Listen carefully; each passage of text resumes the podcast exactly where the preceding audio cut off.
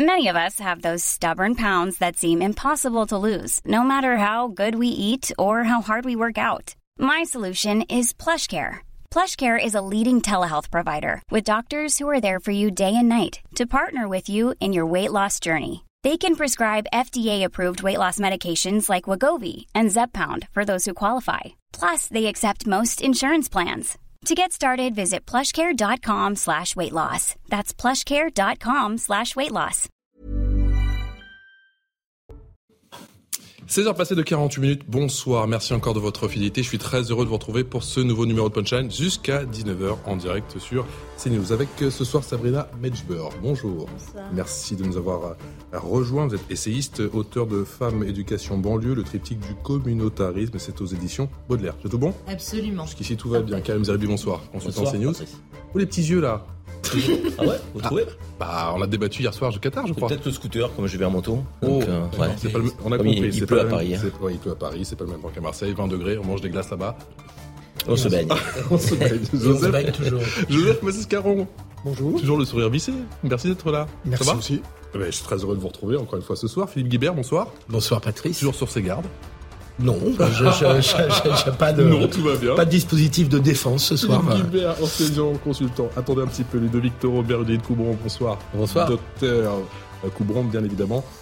En Seine-Saint-Denis, les généralistes, la grève qui continue encore et toujours et le bras de fer qui ne fait que, que commencer avec le gouvernement. Le ministre de la Santé, François Braun, parle d'une semaine de tous les dangers. Je le cite, le ministre qui déploie également le mouvement de grève des médecins généra- généralistes au niveau national et des infirmiers libéraux en Haute-Savoie, la trouvant particulièrement malvenue en cette période d'extrême difficulté pour le système de santé. Je vous propose de l'écouter. La grève des médecins généralistes, j'ai eu l'occasion déjà de, de me prononcer sur, euh, sur cette grève que je trouve particulièrement euh, malvenue en cette euh, période d'extrême difficulté pour le système de santé. Je ne remets bien sûr pas du tout en cause le, droit de grève euh, des médecins, mais c'est vraiment la, la très mauvaise période. Nous avons des institutions qui permettent de discuter, de traiter les problèmes. Utilisons ces institutions. Ma porte est toujours restée ouverte, elle le restera euh, pour régler les problèmes, mais on ne fait pas la grève avant de commencer à discuter. En tout cas, ça me semble un peu curieux. Bonsoir Christophe Prudhomme, nous sommes en ligne avec Christophe Prudhomme qui est porte-parole des médecins urgentistes de, France. Merci de nous avoir euh, rejoints mon cher Christophe. On ne, fait pas la grève avant de discuter, dit François Braun. Est-ce que vous vous sentez froissé?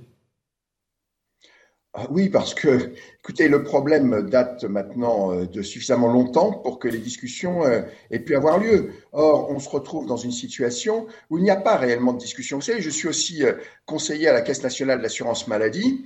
Nous avons euh, évoqué avec le directeur général qui mène les négociations sur la convention médicale et il ne nous a pas entendu. Il n'a pas entendu euh, les représentants des syndicats, une partie du patronat qui, a, qui posait un certain nombre de principes pour cette négociation et on est reparti sur une discussion euh, sur la, uniquement sur la rémunération à l'acte alors que aujourd'hui notre système de santé est en très grande difficulté et il faudrait ouvrir un véritable débat sur l'avenir de notre système de santé sans opposer la ville et l'hôpital parce que nous sommes tous dans les mêmes difficultés. Nos collègues généralistes en ville sont en grande difficulté, ils sont de moins en moins nombreux. Euh, on ne peut pas leur en demander de faire plus. Et nous, à l'hôpital, euh, quand on nous explique qu'il faut renvoyer les patients sur les médecins généralistes, encore faudrait-il que ces médecins généralistes aient du temps pour les accueillir. Donc ça nécessite d'autres discussions que simplement euh, des visites à droite à gauche dans le cadre du, du fameux CNR, hein, du, du, Conseil national de la, de je sais même plus quoi. euh, Refondation. Où, euh, oui, la, bon, bref, la refondation de quoi? On a besoin de refonder notre système de santé et ça ne peut pas passer par de simples déclarations quand le président de la République lui-même se déplace autour du préservatif. Ce n'est pas sérieux. Nous avons besoin euh, de discuter de l'avenir de notre système de santé pour que chaque citoyen puisse avoir un médecin traitant, pour qu'il puisse avoir un service d'urgence à moins de 30 minutes de chez lui. C'est ça dont il faut qu'on discute aujourd'hui. Et il n'y a aucun espace de débat. Les réunions avec François Braun, ce sont des réunions en visio où nous sommes 150 qui durent deux heures où on ne peut pas s'exprimer. Ça, ce n'est pas du dialogue social. Mais sa porte est ouverte, dit-il. Non, mais sa porte est ouverte et quand il ouvre sa porte, il nous propose des réunions, j'insiste, des réunions en visio qui durent deux heures avec 150 personnes. Est-ce que ça, ce sont euh, des négociations? Est-ce que ça, c'est un dialogue social? Non, ce n'est pas sérieux. Monsieur Braun est complètement hors sol aujourd'hui dans ses déclarations. Ça ressemble plutôt effectivement à, à des conférences. Euh, docteur Ludovic Toro, est-ce Que ça vous inquiète, ces situations, l'exécutif qui joue la carte de la fermeté? J'enlève pas un mot de ce que vient de dire Christophe Prudhomme, que je connais bien, d'accord? Mais j'ai honte un peu pour ce ministre, qui va aux urgences, et la seule question qu'il pose aux hospitaliers, ah ouais, euh, ça vous gêne pas que les médecins généralistes soient pas là, ça va vous faire du boulot en plus? Il se fout de nous est-ce qu'il se fout de nous Ils dressent les uns contre les autres Mais bien sûr, parce qu'il est complètement incapable, ils sont prédécesseurs, d'avoir mis des lits d'hôpitaux et d'avoir tout fermé. Maintenant, c'est la faute des médecins. Il essaie, ah ouais, les hospitaliers, c'est compliqué pour vous. Parce que les médecins généralistes sont pas sympas, ils font la grève. Nous, on fait la grève parce qu'on sait que c'est fini la médecine si, si ça bouge pas. Christophe a raison, et des fois, on n'est pas d'accord tous les deux, mais aujourd'hui, on est complètement d'accord avec lui. C'est un scandale, les mots de ce ministre. Il est ministre de la Santé à la fois pour le public et le privé. Sinon, c'est quoi cette histoire? C'est pas, monsieur le ministre, vous m'écoutez, c'est pas en séparant les gens que vous allez trouver une solution. Je vous rappelle que votre père était médecin généraliste, si vous voulez vous oublier, d'accord? C'est tout.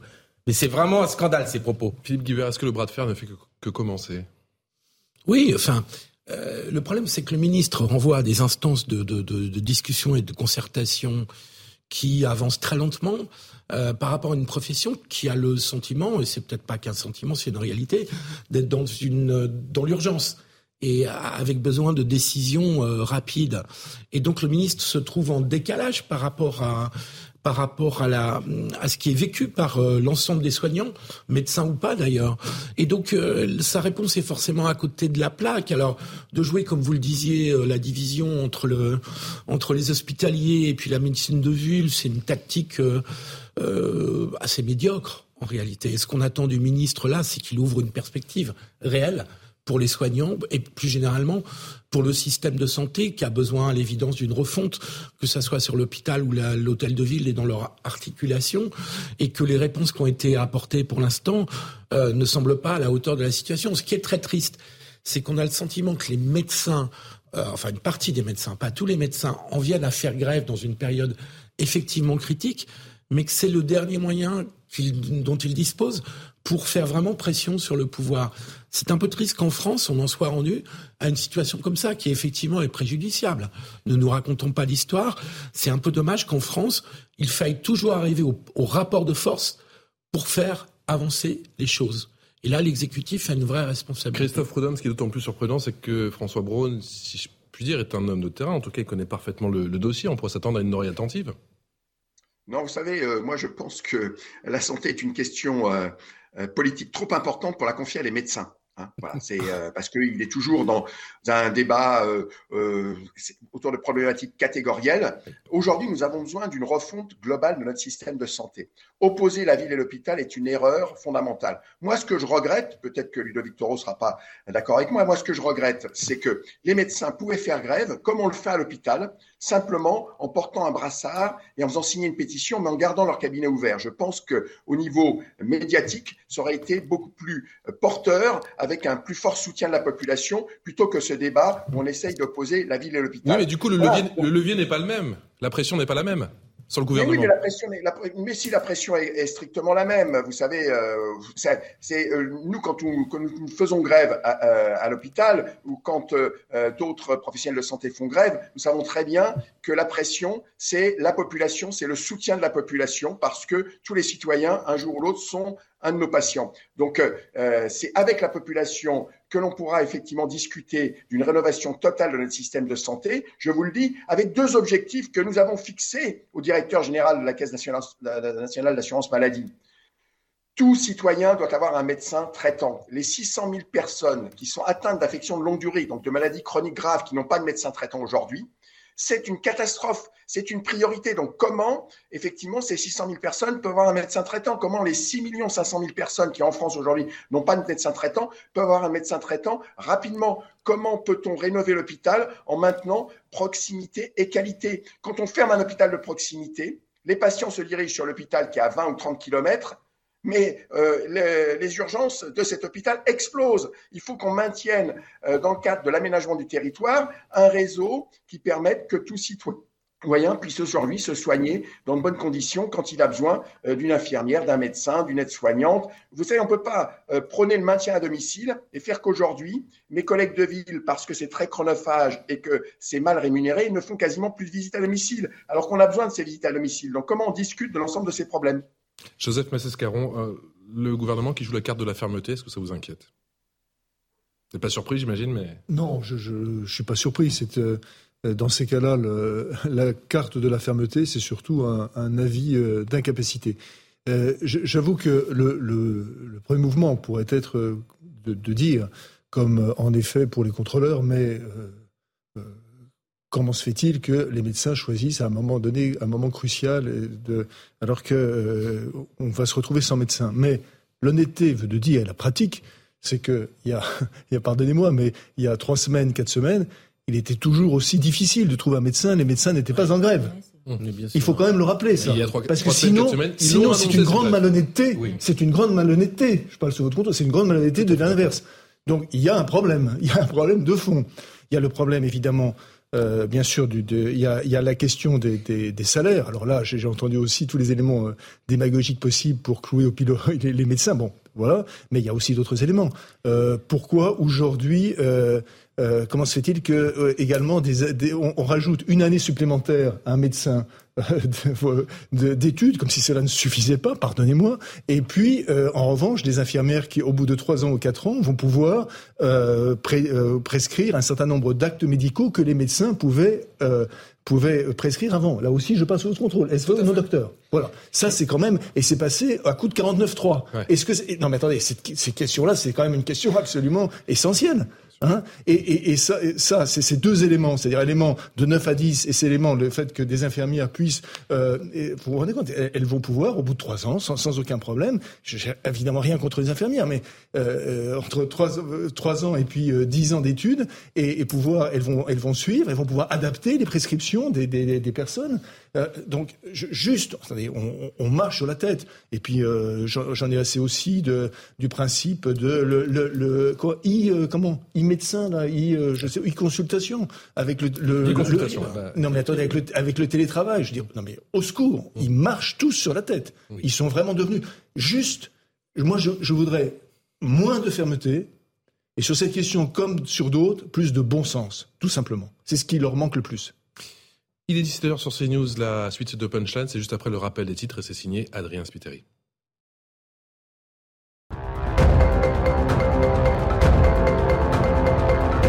La consommation de gaz en baisse sur le territoire. La France a brûlé 10,8% de gaz en moins depuis le 1er août par rapport à la même période de 2018. Information du gestionnaire des gazoducs français GRT Gaz ce mercredi. En cause d'une réduction des consommations des distributions publiques et des grands industriels. Sébastien Lecornu est à Kiev. Le ministre des Armées est sur place pour réaffirmer le soutien militaire de la France à l'Ukraine. Il s'est rendu devant le mur des héros pour déposer une gerbe en hommage aux soldats ukrainiens morts au combat. Il s'entretient actuellement avec son homologue ukrainien. Il pourrait également rencontrer Volodymyr Zelensky. Et puis au moins 53 morts aux États-Unis, conséquence de la tempête hivernale Elliott qui touche le pays depuis plusieurs jours. Le bilan pourrait encore s'alourdir selon les autorités. Le froid extrême est accompagné de vents puissants et d'importantes chutes de neige. Adrien Spiteri pour le rappel des titres. La grève des médecins généralistes est malvenue en cette période d'extrême difficulté pour le système de santé, nous dit François Braun qui parle aussi de cette triple épidémie, je vous le disais, à commencer par la grippe. Cette triple épidémie, euh, nous arrivons à une phase un petit peu plus calme en ce qui concerne euh, le Covid et la bronchiolite, puisque concernant le, Covid, euh, nous sommes redescendus à des niveaux où le virus circule beaucoup moins. Pour ce qui est de la bronchiolite, nous sommes descendus maintenant à un niveau qui est à peu près celui des pics des années précédentes, donc un niveau qui reste très élevé, mais et qui va en, s'améliorant. Par contre, la grippe, et cela m'a été confirmé par les, soignants du service des urgences, il y a une explosion de cas de grippe avec également des cas graves qui font que les, services de réanimation, d'une façon globale, sont saturés. Christophe Prudhomme, François Braun parlent de semaine de tous les dangers. A-t-il raison? Oui, euh, nous sommes euh, dans une situation catastrophique à l'hôpital pour une raison très simple. Euh, les services de réanimation sont saturés parce que aucun lit de réanimation supplémentaire n'a été créé depuis trois ans. 100 000 lits ont été fermés en 25 ans. Aujourd'hui, nous manquons de personnel parce que le personnel fuit l'hôpital. Euh, il faut savoir que euh, euh, la direction statistique du ministère vient d'annoncer que nous avons perdu 2200 infirmières en un an à l'hôpital. C'est-à-dire que nous avons moins de personnel aujourd'hui qu'avant la première vague Covid. Donc la question, ce n'est pas de parler d'une épidémie de grippe qui, somme toute, revient chaque année et tous les 5 à 10 ans, on a une épidémie de grippe plus importante et qui survient pendant la période des fêtes. Donc euh, aujourd'hui, le problème, c'est que l'hôpital est en train de s'effondrer. C'est ça la réalité, que notre système de santé est en train de s'effondrer et on a un ministre qui se promène, qui va dans une région où on a un problème un peu particulier. On manque d'infirmières à Annecy parce que les infirmières vont travailler en Suisse où elles sont mieux payées. Donc euh, on est en difficulté aujourd'hui sur cette question. On a besoin aujourd'hui de remettre à plat les rémunérations, les conditions de travail. On a surtout besoin d'un grand plan de formation et d'embauche à l'hôpital. Nous demandons 100 000 emplois en plus à l'hôpital. Pour cela, eh bien, il va falloir remplir les écoles euh, professionnelles et on ne peut pas le faire en maintenant Parcoursup, en ne euh, rémunérant pas pendant leurs études les étudiants. Nous proposons des contrats d'études, c'est-à-dire rémunérer pendant leurs études les étudiants, c'est-à-dire qu'ils aient un salaire et qu'ils soient déjà préaffectés sur un poste. Je peux vous dire qu'aujourd'hui, à 18 ans, vous rentrez dans une école professionnelle, vous êtes payé, c'est-à-dire vous payez des cotisations pour votre retraite, c'est particulièrement attractif. Merci à vous, Christophe Prudhomme. Christophe Prudhomme, qui est porte-parole des médecins urgentistes de France, d'avoir été avec nous, d'avoir accepté notre invitation dans, Punchline. Sabrina Metzber, quel est votre euh, sentiment? Est-ce que ces médecins grévistes sont irresponsables, comme le suggèrent certaines personnes? Alors, euh, cette grève qu'on croit être une grève de corporation ne l'est pas, puisque c'est un problème global qui euh, en réalité euh, réveille les failles d'un système de santé qui n'est plus du tout euh, dimensionné, c'est-à-dire en termes structurels et en termes organisationnels. Et je ne parle même pas de ce que cela a engendré en termes de, de syndrome psychopathologique chez bon nombre de médecins et d'infirmiers suite à la crise du Covid. Euh, effectivement, euh, ce que disait euh, l'intervenant, enfin ce médecin, absolument Christophe Prudhomme précédemment, est tout à fait juste, notamment en termes de chiffres de lits supprimés entre 2016 et 2021. Il faut savoir qu'il y en a eu à peu près 21 000 et on est à plus de 100 000 lits supprimés en moins de 20 ans. Sachant que la carence des médecins et des infirmiers aujourd'hui est une réalité dans les hôpitaux, suite encore une fois à ce, que la crise du Covid a, a engendré et a matérialisé.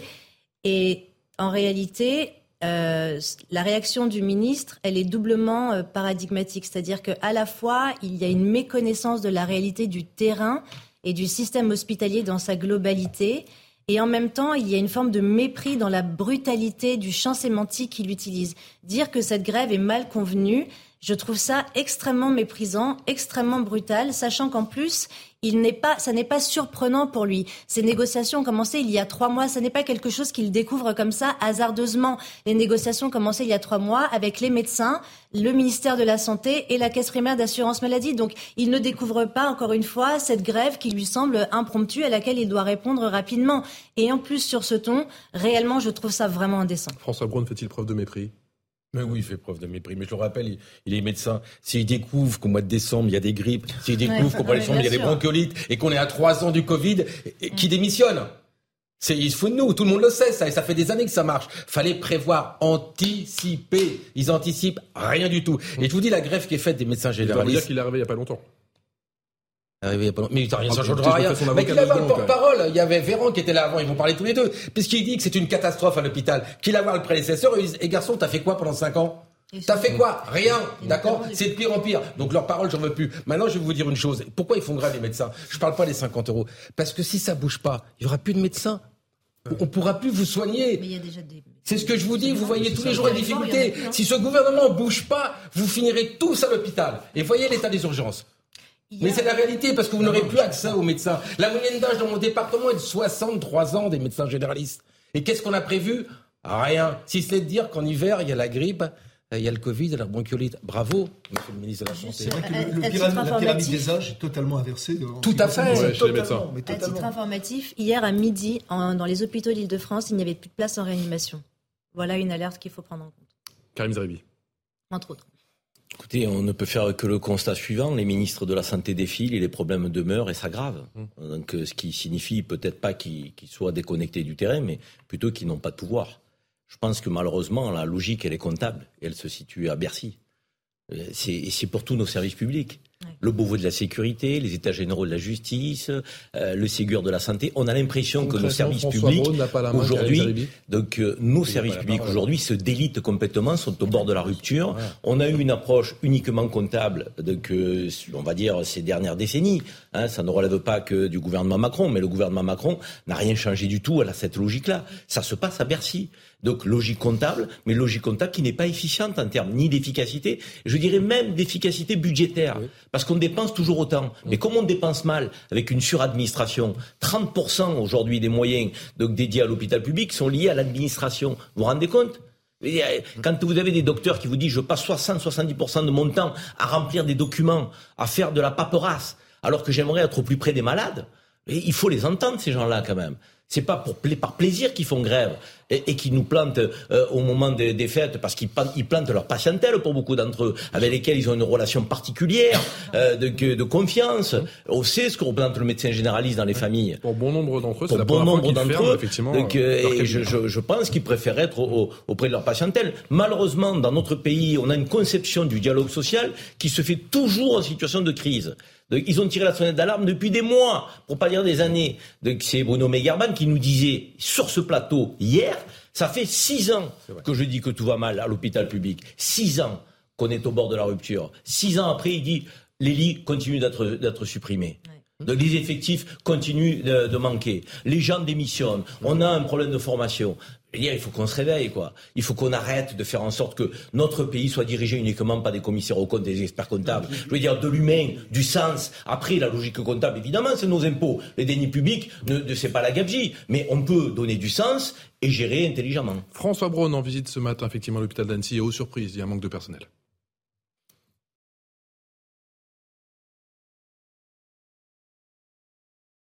François Braun, euh, il en est même euh, figé. On va peut-être euh, relancer, si je puis dire. François Braun, qui était en visite ce matin dans cet hôpital du côté de Annecy. Dites-moi en régie, il est prêt, il n'est pas prêt On l'écoute, on réessaye. Allez, on croise les doigts, c'est parti. Malheureusement, Annecy, malgré l'attractivité de ce, ce, département, a les difficultés qu'on rencontre partout en France, c'est-à-dire un système de santé en difficulté, qui manque de personnel. Et ceci est accru en plus avec la proximité avec la Suisse. Excusez-moi, c'est un membre de l'opposition qui parle ou c'est euh, un ministre de ce gouvernement? Là, je comprends pas tout hein, sur les propos. Il critique tout, mais alors il euh, faut qu'il quitte le gouvernement rapidement. Un constat sans apporter de solution. Bah oui, mais quelque part ça taille. Hein, Est-ce qu'il a la main sur ce dossier effectivement pour reprendre un petit bah, peu les, propos de Karim Zeribi? Euh, Justement, si on prend la direction de la sécurité sociale. Si on se met deux secondes dans ses chaussures, qu'est-ce qu'il peut faire? Voilà, la direction de la sécurité sociale, dont les bureaux sont au ministère de la santé, ont une double tutelle Bercy et ministère de la santé. Donc le ministre de la Santé n'a pas la main euh, tout seul, c'est le moins qu'on puisse dire. Il a à côté de lui un, type de ministère qui est extrêmement influent, extrêmement important, qui s'appelle Bercy, et qui tient les comptes de la sécurité sociale dans une logique de, dans une logique comptable de réduction des dépenses et des déficits. Et donc sur la tarification des médecins, qui bien entendu impacte les comptes de la sécurité sociale, parce qu'il y a aussi cette euh, réalité-là. Euh, il est évident que le ministre de la Santé est, loin d'être tout seul à décider. Il doit euh, gagner ses arbitrages face à Bercy. Et on a connu nombre de ministres de la Santé ces dernières années qui perdaient leurs arbitrages face à Bercy. Je pense à Agnès Buzyn au moment, de, au moment du premier mouvement social des soignants à l'hôpital avant la pandémie, dans les années 2017-2018, elle perdait ses arbitrages. Et donc, Bercy est extrêmement puissant dans la machine de l'État, en particulier sur la sécurité sociale, pas simplement sur le budget proprement dit. Euh, donc, comment, comment gagner ses ans? malheureusement. Évidemment, ça, ça, ça dépend la santé. Tu prends particulièrement sur la tu prends l'éducation nationale, tu prends la justice, oui, mais tu prends si je peux me permettre, pays. Excuse-moi, je pense que les ministres, malheureusement, les marges de manœuvre sont limitées. Et, et, ça affaiblit le politique, Philippe. C'est ça le drame. C'est qu'aujourd'hui, on, on, avait par le passé donc une vision des ministres qui était une vision euh, hautement, euh, je dirais, euh, forte en termes de, de symboles, mais aussi de, de capacité à faire bouger les lignes lignes, donc, euh, notamment sur les ministères régaliens. On a l'impression aujourd'hui que même sur les ministères régaliens, on reste dans l'incantation, on reste dans les postures. Et c'est le premier qui, mettra le plus la pression, Sabrina Betchber, qui, qui sera le premier servi, que ce soit la, police, l'école, l'hôpital? Ah non, mais de toute façon, ce problème, euh, c'est un problème qui catalyse en réalité euh, toutes les problématiques du service public en France. Hein. Ça n'est simplement qu'illustratif de, des carences, de manquements organisationnels, systémiques, structurels, etc., de l'ensemble des services publics en France. Il faut voir que tout euh, tombe en décrépitude et tout est dans la déliquescence. Euh, je pense qu'on va peut-être tout, à l'heure parler de l'école. Mmh. Ça en est euh, encore une fois un symptôme. Donc vous avez tout à fait raison lorsque vous et notamment lorsque vous disiez que c'est un problème de posture, certes, mais c'est surtout, je pense, un manque de courage politique en réalité. Oui, n'oubliez pas que ce ministère de la Santé, c'est le plus centralisé de tous. Hein. Il n'y a aucune délégation aux collectivités territoriales sur la santé. on, délègue l'économie, on délègue le logement. Mais la santé reste ministère de la Santé avec l'ARS qui est le bras armé. Nous, les élus ou les soignants, n'ont aucun pouvoir décisionnel. Il faut penser à une sorte de décentralisation de la santé qui, région par région, suivant les pathologies, devra agir. Il faut donner le pouvoir aux soignants, aux soignés, aux élus. Et pour l'instant, c'est uniquement le ministère de la Santé. Juste pour prolonger sur la sécurité, sur nos dépenses sociales.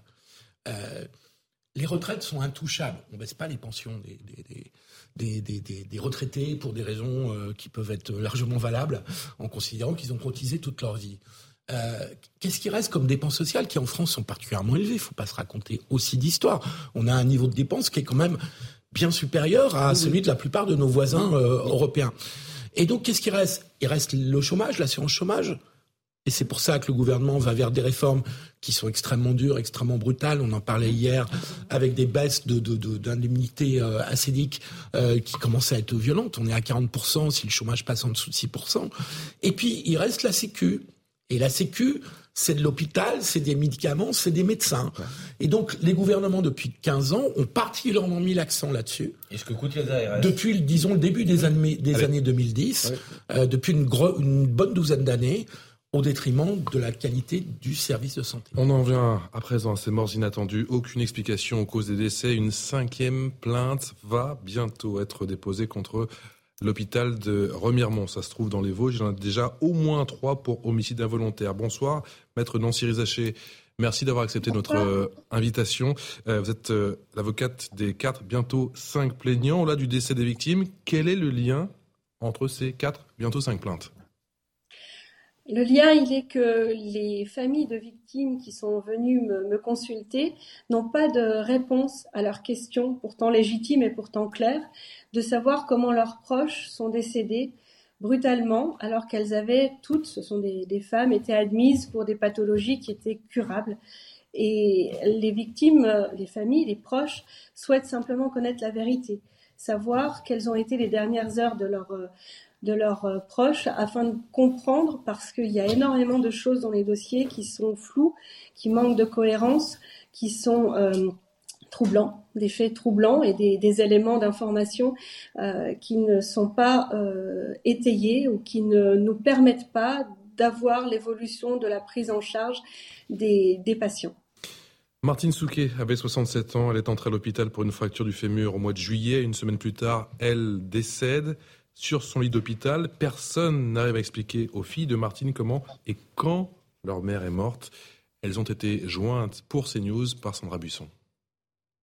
On s'est rendu compte qu'en fait, il y avait une incohérence entre ce qui avait été dit euh, le matin même du décès, à savoir elle s'est plaint du dos à 6 heures et on lui a fait un électrocardiogramme qui n'a rien révélé. Cet électrocardiogramme-là n'a jamais été réalisé à 6 heures comme il nous l'avait dit, mais il a été réalisé à 2 heures et demie dans la nuit. On avait vu aussi euh, que finalement, à 4 heures du matin, une infirmière euh, est repassée, que ma maman, cette fois, ne se plaignait plus du dos, mais du thorax. Donc la douleur était diffuse, était montée au thorax. Mais que pour autant, Rien n'a été fait de plus. Euh, l'infirmière a noté avoir. On a cette intime conviction que ben, il y a, quelque chose qui n'a pas été fait. Mm, mm. Qu'est-ce qui s'est passé entre le moment où elle alerte le personnel de l'hôpital parce qu'elle ne se sent pas bien, jusqu'au moment où il la trouve inanimée? Alors, inanimée, ça c'est leur terme. Peut-être que c'était déjà trop tard, on ne sait pas parce qu'on ne sait pas réellement l'heure du décès. Et ce témoignage, il est terrible, maître Nancy. Rizaché, euh, on a entendu à l'instant les, filles de, Martine Souquet qui se disent confrontées au mur du silence.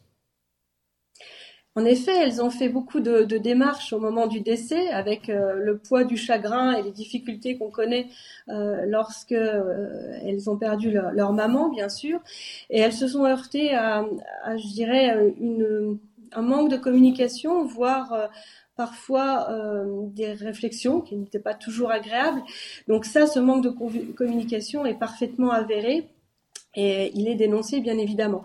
Mais euh, les plaintes ne sont pas uniquement motivées par ce défaut de communication. Ce serait réducteur d'indiquer que nous avons saisi le procureur de la République uniquement parce qu'il y avait un manque de transparence. Ce manque de transparence vient accentuer les éléments troublants dans l'historique de la prise en charge de ces patients. On arrive à des, à des incohérences euh, médicales, euh, à des, à des, je dirais des, des, éléments qui ne coïncident pas avec une prise en charge correcte et adéquate à laquelle on aurait pu s'attendre. Encore une fois, l'obligation de soins est une obligation de moyens, mais là, dans les plaintes que nous avons déposées, ce sont véritablement des faisceaux d'indices qui nous montrent qu'en réalité, eh bien, euh, nous avons euh, des doutes sur la bonne prise en charge et nous pensons qu'il y a eu effectivement des manquements et des dysfonctionnements. Maître Rizaché, est-ce que pour certains cas, des juges d'instruction ont été saisis? Alors oui, tout à fait. Euh, le procureur de la République a saisi des juges d'instruction. Euh, de toute façon, aujourd'hui, on n'en sommes qu'au début des investigations. Hein. Les plaintes ont été déposées euh, il y a peu de temps. Un juge d'instruction a déjà entendu dans le premier dossier la partie civile. Pour les autres, c'est en cours d'investigation. donc tout ça, la lumière, c'est seulement ce que nous demandons, que la lumière soit faite sur la prise en charge de ces patientes et les enquêtes et l'instruction nous le diront. Maître, voilà ce que dit euh, Dominique Chauveau, le directeur de l'hôpital. Déjà, il y a un problème de communication, c'est-à-dire que euh, l'hôpital, ses médecins, sa direction, ses services doivent pouvoir répondre aux questions lorsqu'il y a un décès que la famille ne comprend pas. Après, d'un point de vue médical, rien ne nous permet d'analyser une faute quelconque du service public hospitalier. Pourquoi la com de l'hôpital nourrit autant de soupçons, maître? En réalité, ce sont les témoignages. Vous savez, moi, je suis le porte-parole de ces personnes, de ces proches. Euh, donc, ce sont les témoignages concordants qui euh, démontrent qu'à chaque fois qu'on a voulu un tout petit peu de transparence, vous savez, ces personnes ont, autre chose à faire que de saisir un avocat et de déposer plainte. Euh, c'est courageux, mais c'est difficile aussi et c'est douloureux. Donc, en réalité, quand on s'aperçoit que on a un mur devant soi, forcément, il faut trouver les moyens pour pouvoir agir et se faire entendre. Alors, c'est vrai que s'il y avait eu des explications, euh, parce qu'encore une fois, hein, la médecine n'est pas une science exacte et il peut y avoir euh, euh, des éléments qui font précipiter quelqu'un vers le décès alors que la pathologie était curable. Mais même ça, mes clients n'ont pas eu ça, n'ont pas eu l'explication, n'ont pas eu le fil conducteur, ils n'ont pas eu une écoute et euh, une réponse disant voilà on a fait ça, ça n'a pas fonctionné, on a fait, euh, on a essayé, on a tenté ceci, ça n'a pas fonctionné. Il n'y a pas d'explication, il n'y a rien. Et quand on demande le dossier, le dossier médical qu'on a pu récupérer, mais on sait pertinemment que pour le moment il n'est pas complet, on aura au cours de l'instruction les éléments supplémentaires, mais on s'aperçoit que euh, les incohérences et, et, le manque de, je dirais de de, enfin de, transparence même dans les éléments du dossier font qu'effectivement euh, nous sommes frustrés de ne pas avoir de, réponse et nous sommes légitimement amenés à déposer ces plaintes. Maître, euh, à l'heure où l'on se parle, combien de plaintes et, et pour quel motif? Alors pour ma part, j'ai déposé donc trois plaintes. J'ai succédé à un confrère dans une première plainte qui avait été euh, déposée en amont et qui est maintenant à l'instruction. Et moi j'ai déposé donc trois plaintes, deux pour homicide involontaire, une pour des blessures et la mise en danger d'autrui parce que fort heureusement il n'y a pas eu d'essai dans le cadre d'un mauvais diagnostic de 10 côtes cassées. Et là je dépose fin de cette semaine ou tout début de semaine prochaine euh, une nouvelle plainte cette fois-ci pour homicide involontaire aussi pour un décès intervenu en 2018 dans des circonstances également nébuleuses et troublantes. Est-ce que vous savez si euh, d'autres plaintes euh, vont potentiellement arriver dans les semaines euh, à venir? Bah, je vais être honnête avec vous. Vous savez, déposer plainte, c'est encore une fois un acte qui se, réfléchit, qui se pèse. J'ai reçu déjà deux autres familles. J'en reçois encore une demain. Enfin, ça n'arrête pas, malheureusement. C'est glaçant, ça n'arrête pas. Euh, après, est-ce qu'elles iront plus loin ou pas Je ne sais pas. Ça, c'est le libre choix des familles. En tout état de cause, oui, je peux vous confirmer que j'ai d'autres dossiers en cours. Dernière question, maître. Qu'est-ce qui fait justement hésiter les familles quant au dépôt de plainte? Bah, vous savez, il n'y a pas que l'hôpital hein, qui, est, sinistré, il y a, aussi la justice, c'est très long, euh, c'est également douloureux, c'est coûteux, parce que la justice, euh, comme on a l'habitude de le dire, ça n'a pas de prix, mais forcément ça a un coût, et il faut que les personnes qui s'engagent sachent que, eh bien oui, il y aura des expertises, il y aura euh, des auditions, il y aura des demandes d'actes, et tout ça au fil des mois. Donc il faut que moralement, physiquement, ben, ils puissent suivre aussi par rapport à, à, cette, à cette instruction, à cette information judiciaire qui est toujours euh, euh forcément euh, euh, non pas, je dirais, une course de vitesse, mais au moins un marathon. Et il faut tenir jusqu'au bout pour que les choses et que la vérité surtout soit, soit dite. Question, de, question de Ludovic Toro. Oui, maître pour l'instant, il y a, vous m'avez dit qu'il y avait une plainte pour mise en danger de, de, vie d'autrui, c'est ça que j'ai entendu? Oui. c'est-à-dire que c'est pas seulement sur la communication, c'est-à-dire que vous avez une preuve qui, qui, est marquée comme quoi euh, il y a eu un danger fait au niveau des soignants et qui a entraîné la mort, c'est ça? Bah, Écoutez, dans le dossier en question, euh, c'est 10 côtes cassées. C'est une personne qui travaille dans le bâtiment qui tombe d'un toit en posant un Velux, qui va à l'hôpital de Remiremont, aux urgences, qui fait un scanner, qui fait ce qu'il faut comme examen et qui repart avec une ordonnance de doliprane. Sauf que c'est quelqu'un qui n'est pas du tout doué, douillé, pardon. Il est absolument euh, de corpulence euh, euh, correcte, en bonne santé et il a extrêmement mal. Il laisse passer une semaine, deux semaines, trois semaines et finalement le doliprane ne fait rien du tout. Il décide d'aller consulter un radiologue à Essay-les-Nancy. Le radiologue lui dit sans hésitation, vous avez dix côtes cassées, monsieur. Dix côtes cassées pendant trois semaines, je ne sais pas comment on peut supporter cette douleur. Et en plus, il y aurait pu avoir des, poumons touchés, les poumons touchés ou d'autres organes vitaux. En fait, l'erreur de diagnostic, elle est patente. Euh, on n'a pas vu à Remiremont qu'il avait dix côtes cassées et on le renvoie avec une ordonnance de doliprane. Donc euh, voilà, c'est grave. Avez-vous des, notions sur cette clinique ou cet hôpital privé qui montrait qu'il n'y avait pas assez de soignants présents? Est-ce que c'est du fait du manque de soignants? Ou du manque de personnel qui aurait orienté tout ce manque de communication?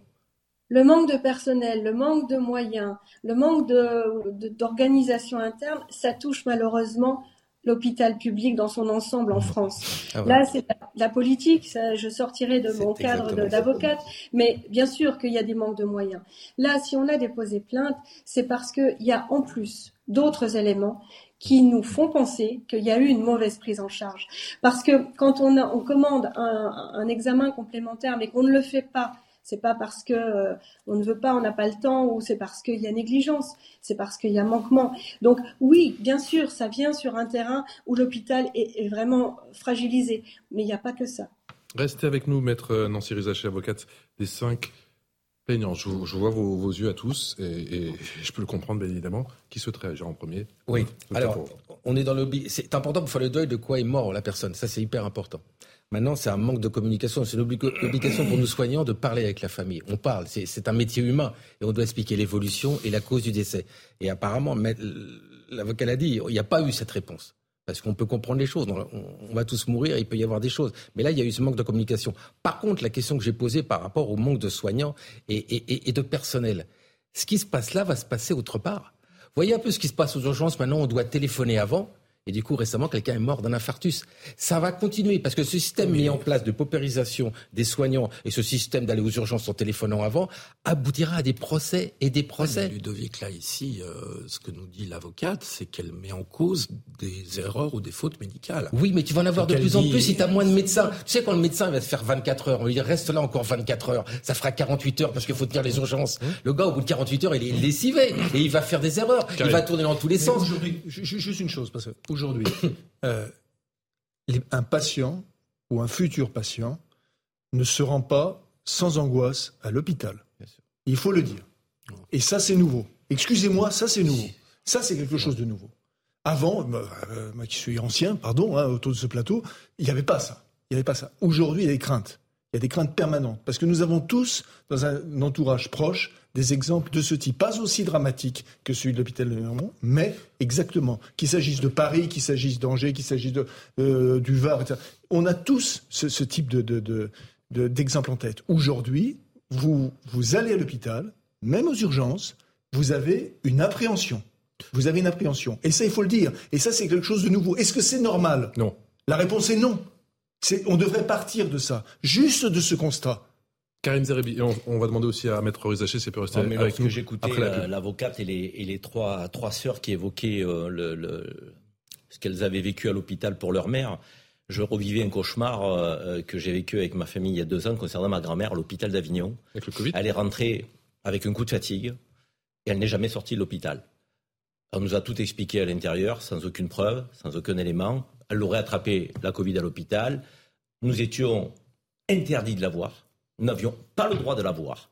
Donc, euh, quand vous avez une femme de 97 ans qui a toujours été entourée de sa famille, qui tout d'un coup est coupée de tout lien avec sa fille, avec ses fils, avec ses petits-enfants et autres, une horreur. Aucune communication de l'hôpital.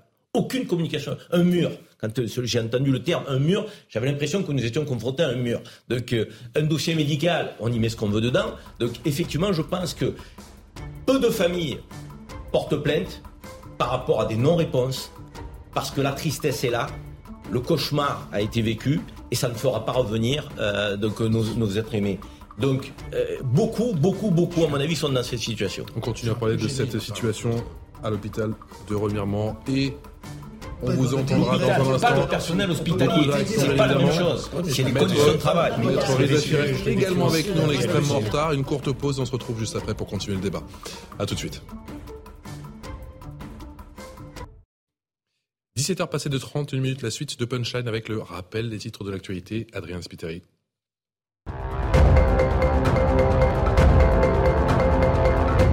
Les prisons françaises sont surpeuplées. Le nombre de détenus atteint un niveau record. Les établissements pénitentiaires comptaient au 1er décembre 72 836 détenus pour près de 60 000 places opérationnelles, soit une densité carcérale de 120%.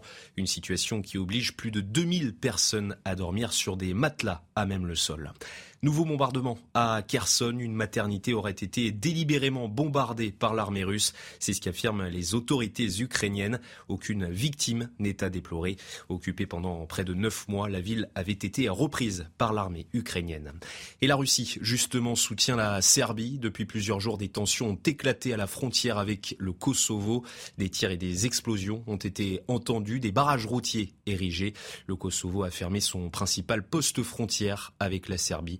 L'Union européenne et les États-Unis appellent à l'apaisement.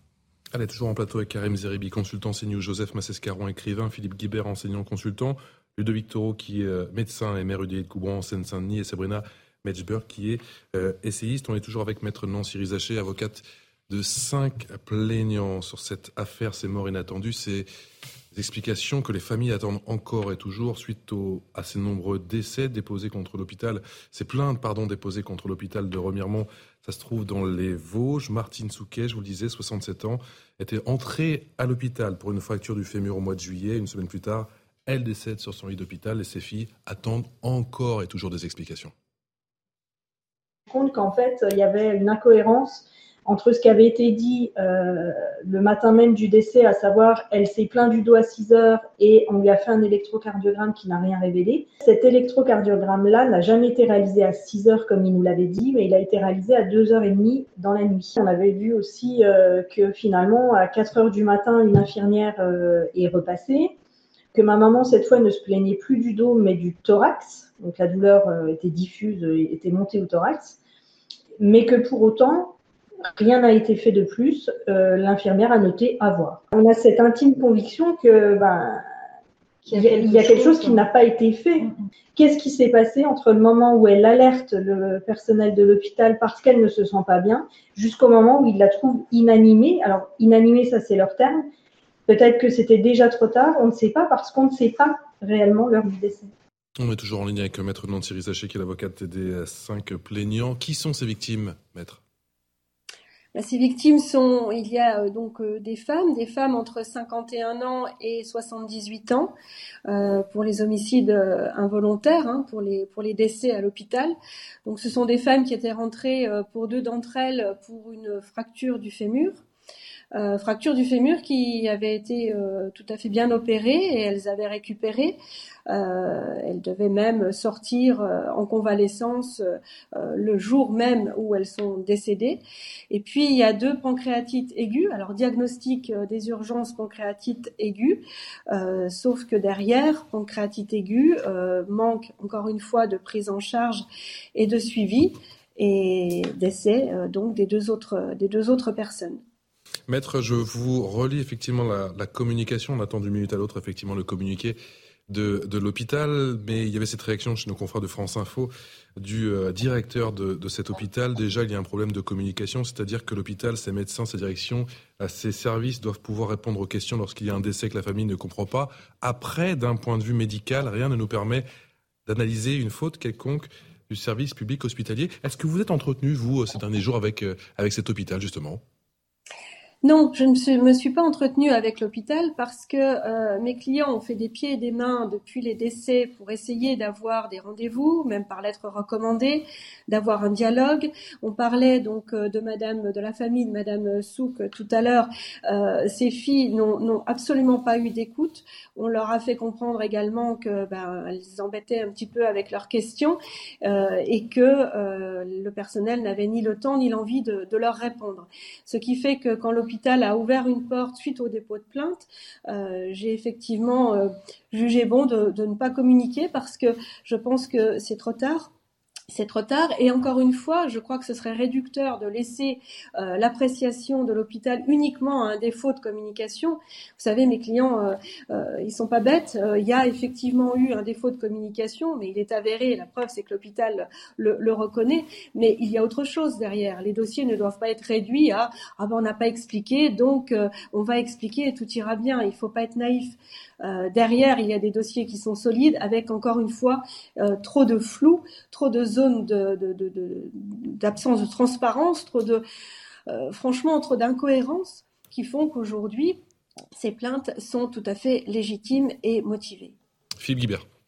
Non, mais dans, le cas dont, cet avocate parle, il y a à l'évidence un soupçon de faute médicale et de faute médicale répétée sur plusieurs cas. Donc là, il faut avoir une explication que approfondie. Il faut un exercice effectivement de, de transparence avec la direction de cet hôpital. Et c'est pas celui de la direction. Hein. Je vous rappelle. Hein. Après, d'un point de vue médical, rien ne nous permet d'analyser une faute quelconque du service public hospitalier. Après, j'étais gêné par vos réactions où je voudrais. On a chacun nos expériences dans des moments qui sont extrêmement euh, douloureux quand on accompagne un proche qui est euh, en fin de, de vie et dont on sait ou dont on redoute qu'elle va euh, mourir, cette personne. Euh, c'est extrêmement violent.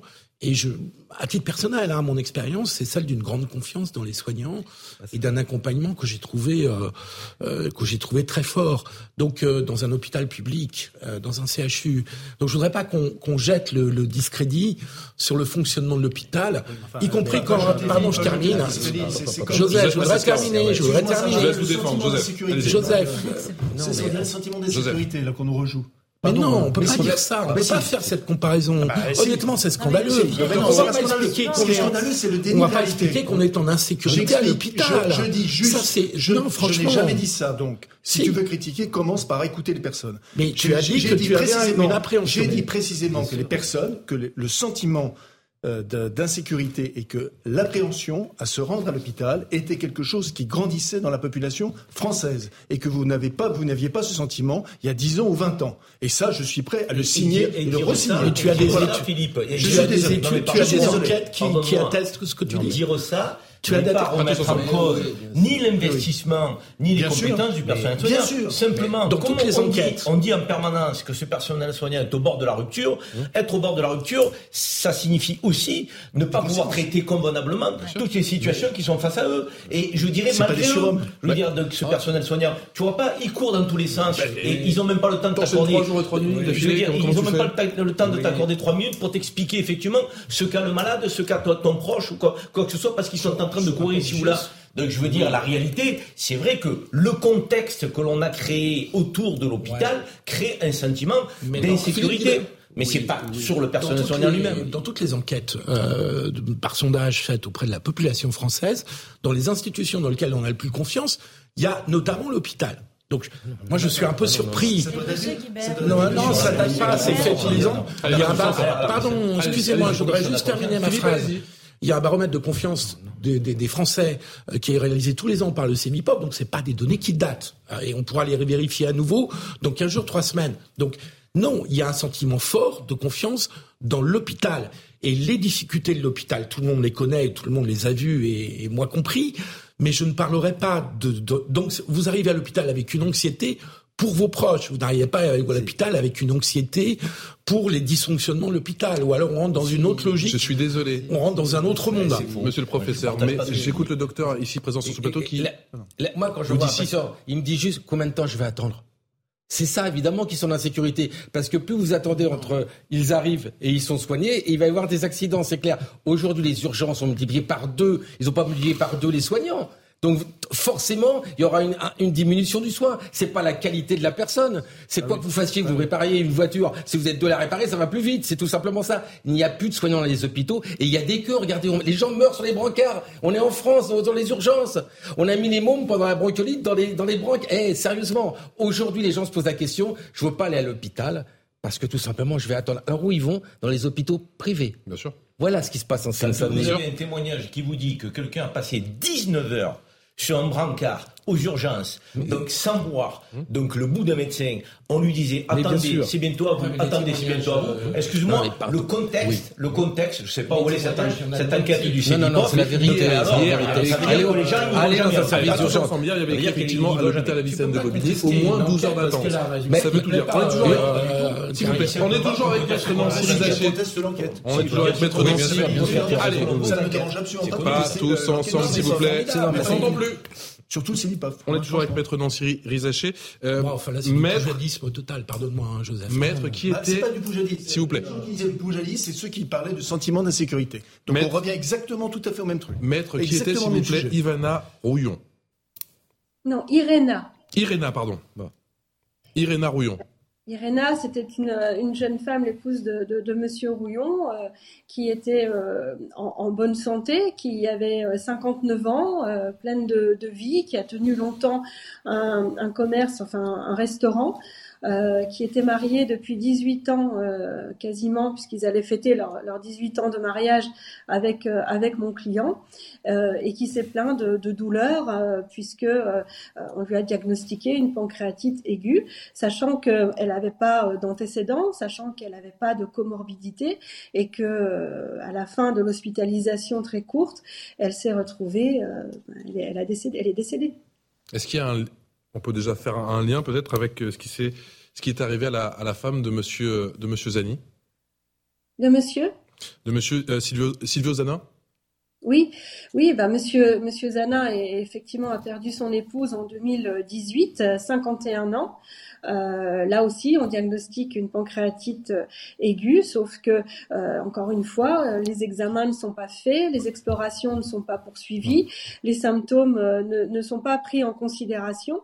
Euh, ce qui fait que l'état de santé de, de Madame Zanin euh, se dégrade très rapidement, sans que rien ne soit fait pour euh, pour faire en sorte que bah, qu'elle aille mieux. Et donc, au bout de, de, quelques jours, trois jours, elle décède. Docteur. Alors. Faisons attention sur les termes faute médicale, comme dire, on ne le sait pas encore, d'accord? Donc attendons. Deuxième chose, les pathologies qui sont incriminées, les pancréatites aiguës, 33% des patients qui ont une pancréatite aiguë euh, décèdent très rapidement très rapidement, quoi qu'on fasse. D'accord? C'est une maladie terrible, la pancréatite aiguë. Les deux autres, c'est les chirurgies orthopédiques. C'est quoi une pancréatite aiguë? Bah, C'est votre pancréas qui s'enflamme complètement, qui se détruit. Et comme votre pancréas, il sert quand même à réguler votre sucre, c'est très difficile. Donc, ils ont eu des pancréatites aiguës qui, dans un tiers des cas, décèdent très rapidement. Je pense qu'il faut attendre, avant de dire que c'est des fautes médicales, c'est peut-être que des fautes de communication qui sont terribles. Je suis d'accord avec vous. Mais pour l'instant, rien ne nous prouve. Après, il y a eu deux chirurgies orthopédiques. Les gens sont décédés 15 jours après. Peut-être que c'est une embolie pulmonaire. Mais le problème, on ne sait pas. On ne sait pas de quoi ils sont morts. Et c'est ça la vraie problématique. C'est qu'il faut apporter à ces familles pourquoi ils sont morts. On, peut mourir, on peut mourir à l'hôpital de, de, complications. Il faut juste expliquer quelle est la complication. Oui, mais Ludovic, là, euh, il s'avère que on est face à un problème, comme euh, tu l'as dit, d'abord de communication, oui. de transparence, tout à fait. si je puis parler ainsi. Oui. Donc, et, et c'est ça qui sème, qui crée le doute dans l'esprit des familles. Mais les familles sont pas dans une accusation mais... systématique de l'hôpital. Encore une fois, si euh, l'idée, euh, euh, le, le, le, débat, il s'agit de dire on est avec l'hôpital, on soutient l'hôpital, on fait que ça. Et, ah non, non. et, et, et derrière, ah c'est parce qu'ils ont des conditions bien de sûr. travail lamentables oui. qu'ils peuvent de moins en moins bien prendre en charge les patients mais, et les malades. Nous en sommes conscients. Mais je veux dire, aller aux urgences et demander faut communiquer sur un le problème. Mais t'as raison. Faut aux urgences, votre quelqu'un de votre famille a été. Je voudrais un médecin pour parler. Mais le médecin il est en train de soigner dans tous les sens. pas, il, il, peut, il peut pas, le faire. Donc si vous voulez, aujourd'hui voyons. Mais ce qui se passe là se repassera autre part. Je peux, je l'espère pas, mais j'en ai vraiment peur. Vu comment évolue ce système de santé avec une paupérisation médicale, avec des solutions qui sont à bracadabrant, où il faut téléphoner avant quand vous avez une urgence, mal au ventre, ou faire de la téléconsultation. On n'avait pas ce mur avant, il y a 20 ans encore. Mais à mon Donc, époque, quand on parle j'ai été urgentiste. au personnel soignant, aux médecins, ils, ils, accordaient du temps, ils avaient cette capacité-là par le, le, mode de fonctionnement et l'organisation de l'hôpital. Aujourd'hui, ah oui. moi je ne leur en veux pas, ces gens-là. Mon généraliste, je peux vous dire, et je, et je le salue, mon généraliste, c'est pas je vous en parlais hier de mon généraliste, il prend le temps, mais du coup, je crois qu'il commence à 8h30 le matin, parce qu'entre 8h et 8h30, il appelle ses fini à 22h. Il finit à 22h. Ouais. mais on revient toujours Moi, je... et, et, il annule toutes ses vacances. Et il me dit, ma femme part toute seule du coup en vacances. Il annule toujours au dernier moment. Oui, docteur. Oui, mais les médecins, aujourd'hui, les nouveaux, veulent être à 75% salariés et avoir une vie et avoir faire 35 ans comme l'hôpital. On sait de ça depuis tout le temps. C'était la fin de la médecine générale où, comme tu disais tout à l'heure, quelqu'un à 7 heures jusqu'à... C'est terminé. Vous ne trouverez pas de nouveau médecin qui fera 7 h 22 heures et tous les week-ends. Ça, on le sait depuis longtemps. Donc, il fallait préparer cela. Qu'est-ce qui est préparé Rien. On fait moins de médecins et du coup, on se retrouve avec des médecins qui veulent normalement avoir une vie, donc moins travailler. Donc, dans une catastrophe totale. Et je, quand, quand, les médecins vous disent on fait grève, parce que, attendez, la liste a été claire de ceux qui ont parlé. T'as Jean-Paul Hamon, Jérôme Marty, Arnaud Schiss, Megabard, tout le monde dit que c'est la finie. Et l'année qui va venir, 2023, va être catastrophique. Mais Garban, il a dit hier, dans deux ans, pff, nous allons perdre dans les 50, 50% de l'offre de soins en ville, quoi ouais. qu'on fasse et on ne bouge pas. Et vous avez un ministre de la Santé qui dit Ah, ça va pas bien dans les hôpitaux. Maître dans Cyril Zachet qui souhaite réagir agir parce que tout ça, je l'entends, bien évidemment, je vous l'ai dit, non, on comprend pas... parfaitement que l'hôpital est à l'agonie, effectivement, il manque de moyens. Ça, c'est une chose, c'est un des facteurs, je suis d'accord. Mes clients ne sont pas dans une demande qu'on leur explique l'inexplicable, ils ne sont pas médecins, c'est pas, on n'est pas là-dessus. On est sur des dossiers où on a plusieurs heures de la mort qui ne sont pas cohérentes. On a des électrocardiogrammes qui sont faits à une heure alors qu'on nous dit plus loin qu'elles sont faits à une autre heure. Est-ce qu'ils ont été analysés? Est-ce qu'ils n'ont pas été analysés? On est sur des éléments qui sont complètement, on nous dit que la personne était inanimée mais elle a une tension en 6. Euh, enfin, voilà, je, crois qu'il faut quand même, dans ces dossiers-là, je ne parle que pour euh, les dossiers que je suis, il faut quand même euh, garder à l'esprit que si nous avons déposé plainte, c'est pas parce qu'il y a tout ce faisceau, effectivement, de circonstances qui font que l'hôpital aujourd'hui dysfonctionne, mais ça c'est pas un scoop, l'hôpital dysfonctionne. Là aujourd'hui, je me fais encore une fois le porte-parole de mes clients, c'est parce que les incohérences et le flou, euh, au-delà du manque d'explication, euh, sont, sont, patents dans ces dossiers. Et, et c'est ça qu'aujourd'hui on dénonce, c'est-à-dire qu'on ne comprend pas pourquoi il y a des données qui ne sont même pas cohérentes alors qu'elles auraient dû l'être, même si effectivement la médecine n'est pas une science exacte. On n'est pas là. On est un cran au-dessus. Voilà. Mais après, effectivement, ce sont les investigations qui diront s'il y a eu erreur ou pas. Nous, ce qu'on voit, c'est qu'il y a des manquements, des dysfonctionnements et une opacité dans les dysfonctionnements. Il n'y a pas qu'une opacité dans la communication. Euh, bon, si on a déposé plainte, c'est que que voilà, ça, va plus loin. Après, j'entends tout ce que vous dites en plateau. Effectivement, il y a, il y a d'autres facteurs, mais là, il n'y a pas que ça. Docteur Taureau. Maître, vous avez raison. Vous avez totalement raison. On doit, en tant que soignant, informer la famille de ce qui se passe. Je suis tout à fait d'accord avec vous. Et peut-être que ça fera réagir aussi le ministre de la Santé, qui se rendra compte, comme il n'y a plus de personnel, ce genre de choses va se multiplier. Et vous avez raison, maître, on doit parler. C'est notre devoir. Tous les médecins parlent, c'est justement, c'est un métier où on parle. C'est un des métiers vraiment le rapport avec les personnes. C'est un rapport de confiance. Cette confiance a été rompue parce qu'on répondait pas aux personnes que vous défendez. Donc il faut l'avocat, ça veut dire c'est pas simplement un sujet de communication. Il y a peut-être une faute derrière. Oui, je suis d'accord. Et c'est pour ça qu'il faut enquêter. Ah, mais bien sûr, faut enquêter. La transparence pour savoir s'il y a faute ou pas. On doit être exemplaire. on doit être exemplaire. Je voudrais poser une question. Bonsoir maître. Euh, vous aviez tout à l'heure évoqué l'homicide volontaire et je voulais savoir non involontaire, involontaire, pardon. Et je voulais savoir quel était le faisceau d'indices juridiques justement qui vous permettent cette allégation et cette caractérisation pénale parce que c'est une, une, circonstance très aggravante l'homicide involontaire. Vous parliez tout à l'heure de violence et vous aviez ajouté l'homicide involontaire et je voulais savoir ce qui constitue dans votre dossier de telles allégations pour pouvoir permettre une telle caractérisation. Alors, l'homicide involontaire, c'est le fait d'avoir, par négligence, imprudence, manquement à une obligation de sécurité ou autre imprudence, causé la mort de quelqu'un sans intention de la donner. Ça, c'est pas une circonstance aggravante, c'est la qualification pénale d'un délit d'homicide involontaire.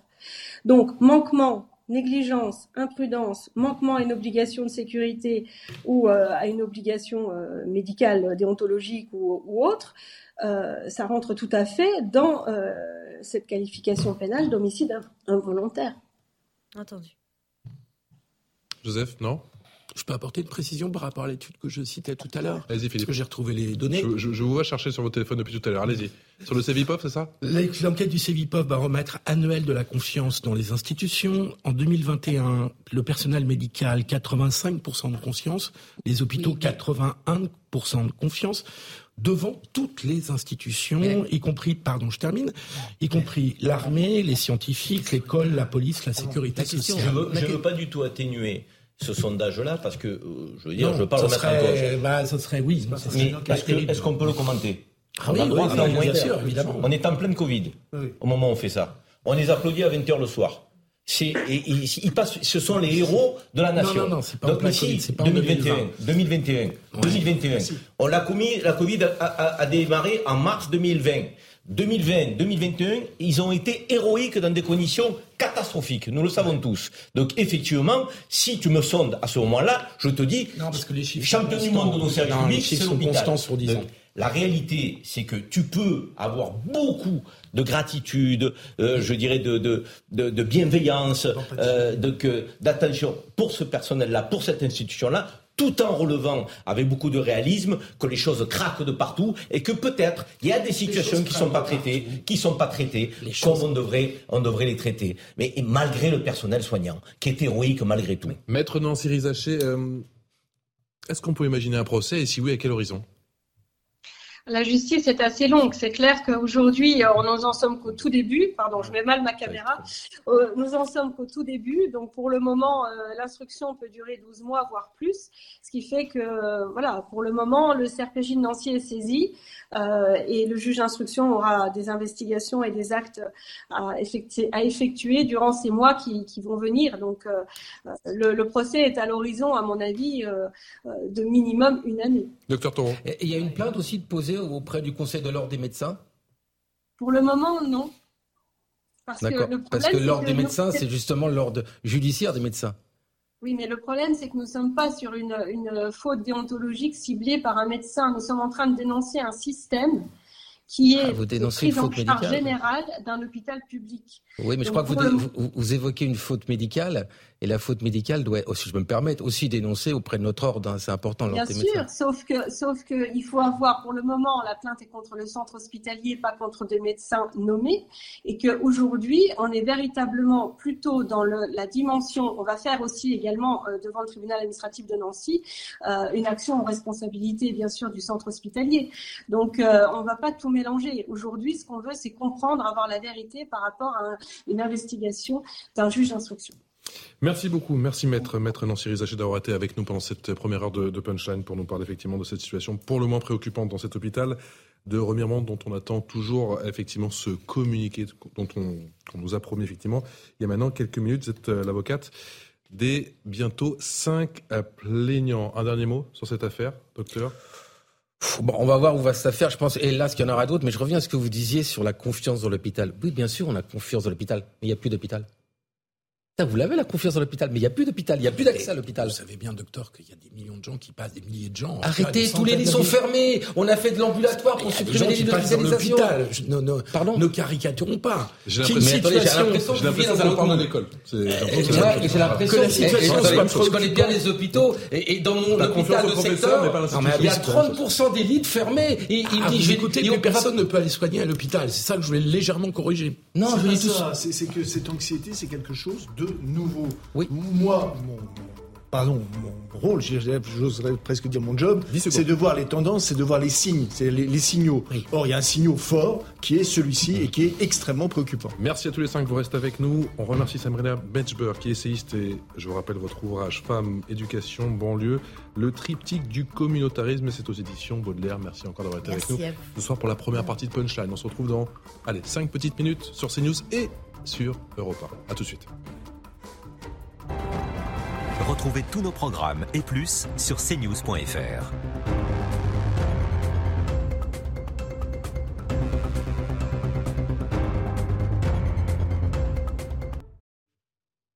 « 17h passées de 59 minutes sur CNews et sur Europe 1. Bonsoir à tous. Merci encore de votre fidélité. Voici le sommaire de cette émission. Covid, bronchiolite et grippe. François Braun parle d'une semaine de tous les dangers pour le système de santé français. Le ministre déplore le mouvement de grève des médecins généralistes, une mobilisation particulièrement malvenue, dit-il. Quelle sortie de crise? On posera la question dans un instant au docteur à Jérôme Marty. Des morts inattendues, aucune explication cause des décès. Bientôt, cinq plaintes déposées contre l'hôpital de Remiremont, ça se trouve dans les Vosges, dont quatre pour homicide involontaire. Nous serons en ligne avec l'avocate des familles dans un instant. Et puis 72 836 personnes. Les prisons françaises n'ont jamais compté autant de détenus, record de décembre qui efface donc le plus haut historique qui datait du mois de novembre, avec en toile de fond bien évidemment les problèmes de surpopulation carcérale. 2000 détenus, un peu plus de 2000 détenus, dorment à même le sol. On parle de tous ces sujets avec Karim Zeribi. Bonsoir, consultant CNews. Bonsoir, bonsoir Joseph Massescaron, écrivain. Philippe Guibert, bonsoir, enseignant, consultant. Bonsoir, docteur Taureau. Bonsoir. Vous êtes également maire UDI de Coubron en Seine-Saint-Denis et nous a rejoint également David Lebars. Bonsoir. Monsieur le commissaire, secrétaire général SCPN. Une ça, sera dans un instant avec euh, Jérôme Marty, médecin généraliste, juste après le l'essentiel de l'info. C'est parti.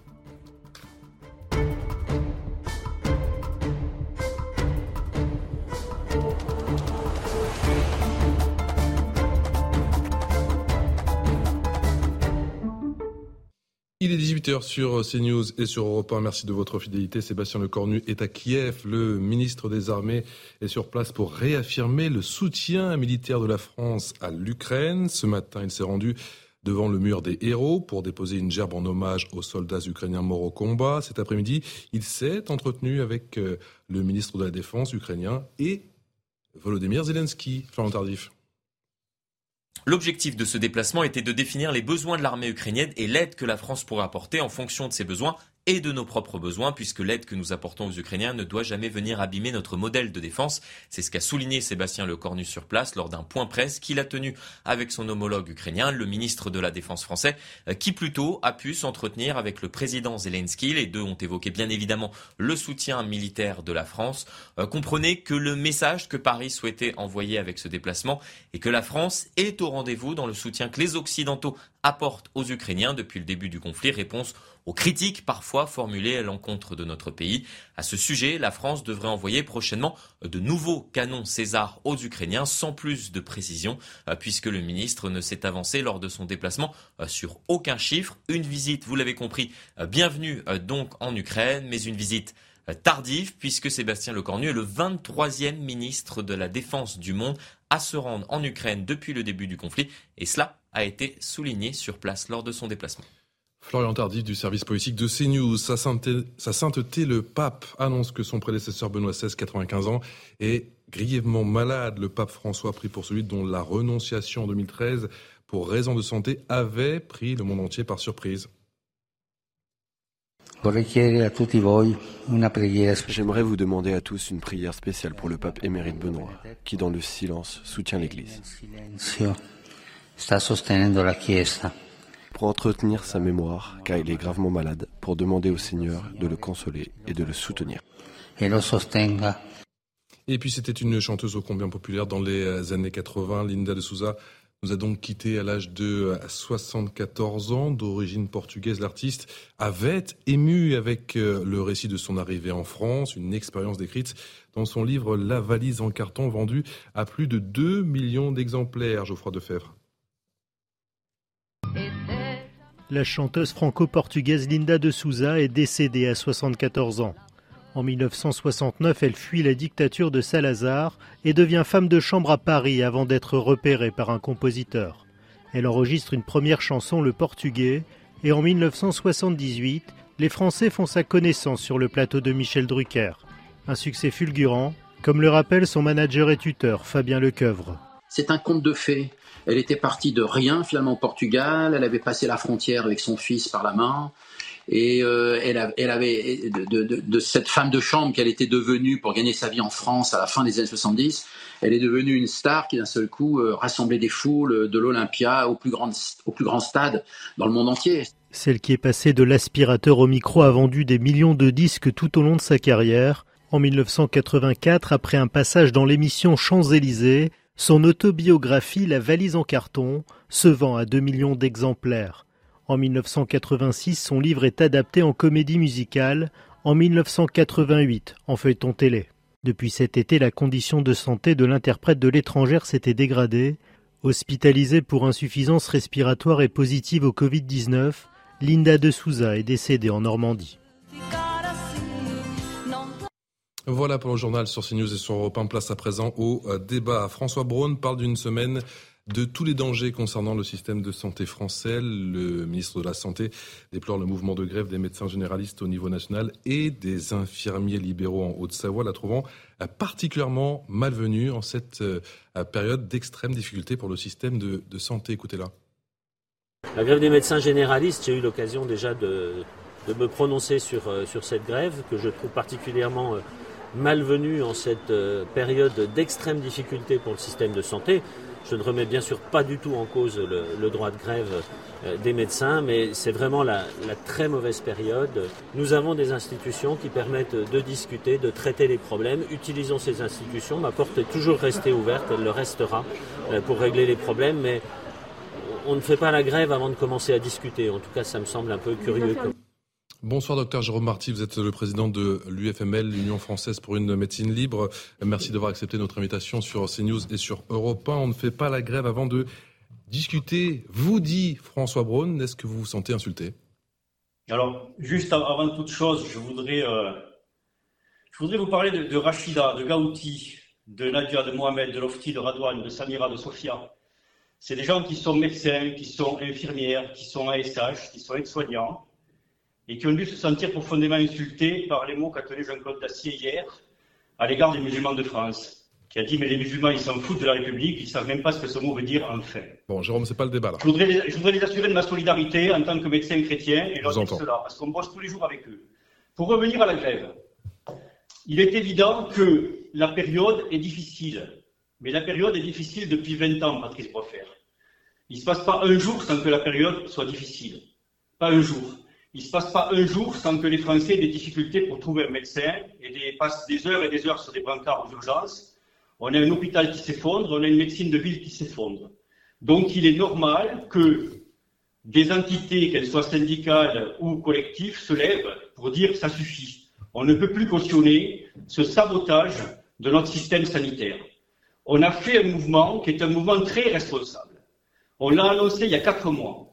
On a fait un mouvement de deux jours exprès pour que les politiques puissent mesurer son importance, le comptabiliser et le reporter éventuellement sur un mouvement qui ne manquerait pas d'intervenir plusieurs semaines après. Quand on a fait ce mouvement de deux jours, on a annoncé le mouvement suivant, à savoir du 26 au 2 janvier. Nous y sommes. Rien n'a été fait entre-temps. Alors j'entends François Braun qui nous dit euh, on ne peut pas commencer une grève avant d'avoir discuté. Et que sa porte est ouverte. Sa porte est ouverte et c'est heureux. On attend qu'il nous, donne rendez-vous et qu'on aille discuter avec lui. On est prêt, on attend. Mais les négociations conventionnelles ont commencé. Elles dépendent de la lettre de cadrage qu'a écrit le ministre pour ces négociations. Et dans cette lettre de cadrage, la question tarifaire n'était que très, très, très homéopathiquement abordée. Il a fallu que, de façon historique, tous les syndicats en union se lèvent et quittent les négociations pour qu'enfin elle soit remise au centre du jeu. Voilà où on en est aujourd'hui. L'exécutif qui joue la carte de la fermeté, est-ce que ça vous étonne et est-ce que ça vous inquiète en pleine négociation? Non, non, non, très honnêtement, ça ne m'inquiète pas. D'abord, je connais la valeur euh, de nos collègues, de nos confrères, de nos consoeurs qui travaillent dans les hôpitaux. Encore une fois, on est réquisitionnable et on se prêtera aux réquisitions. On l'a dit, on est des gens euh, sérieux et responsables. On a dit aux médecins qu'ils aménagent leur temps de grève comme ils le voulaient. S'ils voulaient faire un jour de grève, ils faisaient un jour, deux jours, ils faisaient deux jours la semaine, grève administrative. S'ils voyaient que sur leur territoire, la demande de soins était très importante, ils reprenaient le collier. Voilà, voilà ce qu'on a dit. Donc tout, tout ça euh, vise à, euh, en quelque sorte, stigmatiser les gens qui font grève et cacher la problématique. La problématique, elle est réelle c'est un effondrement. Je, vous je l'ai déjà dit sur votre plateau. 2023 sera l'année qui verra notre système de santé sauvé ou qui le verra s'effondrer totalement au sol. Et pour l'instant, il prend le chemin de l'effondrement. Que dites-vous à ceux qui, qui avancent que vous auriez aussi pu faire grève avec un, avec un brassard noir?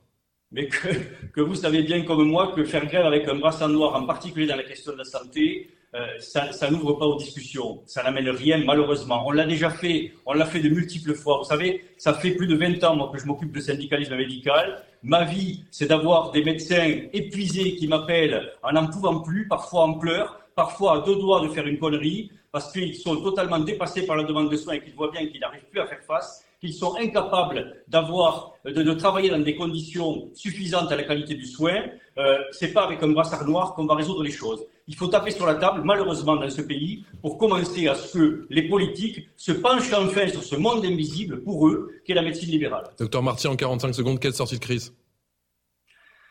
Écoutez, la sortie de crise, c'est que on nous, on nous, euh, on nous reçoive et qu'on nous dise, on va discuter avec vous de la mise en place d'un programme qui va permettre d'atteindre la moyenne européenne en quelques années. On va indexer vos tarifs sur l'inflation pour que vous puissiez employer des assistants, des secrétaires.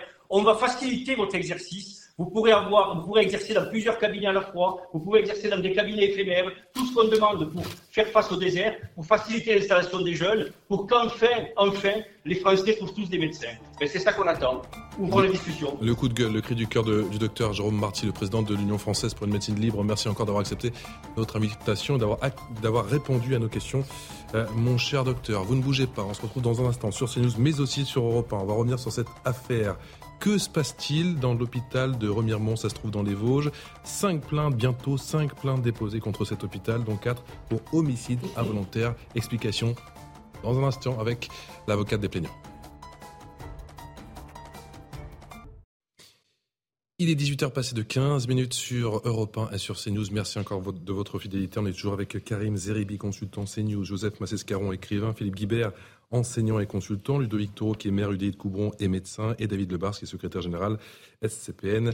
Euh, UNSA, on en vient à ces morts, pour le moins inattendues, ces explications que les familles attendent encore et toujours suite à de nombreux décès. Une cinquième plainte va bientôt être déposée contre l'hôpital de Remiremont, ça se trouve dans les Vosges. Il y en a déjà trois pour homicide involontaire. On en parle dans un instant avec euh, maître Nancy Rizacher, qui est l'avocate des cinq plaignants. On va écouter ce témoignage édifiant. Martine Souk avait 67 ans. Elle est entrée à l'hôpital pour une fracture du fémur. C'est au mois de juillet. Une semaine plus tard, elle décède sur son lit d'hôpital et personne encore aujourd'hui n'arrive à expliquer aux filles de Martine justement comment et quand leur mère est morte. Écoutez ce témoignage fort au micro CNews de Sandra Busson.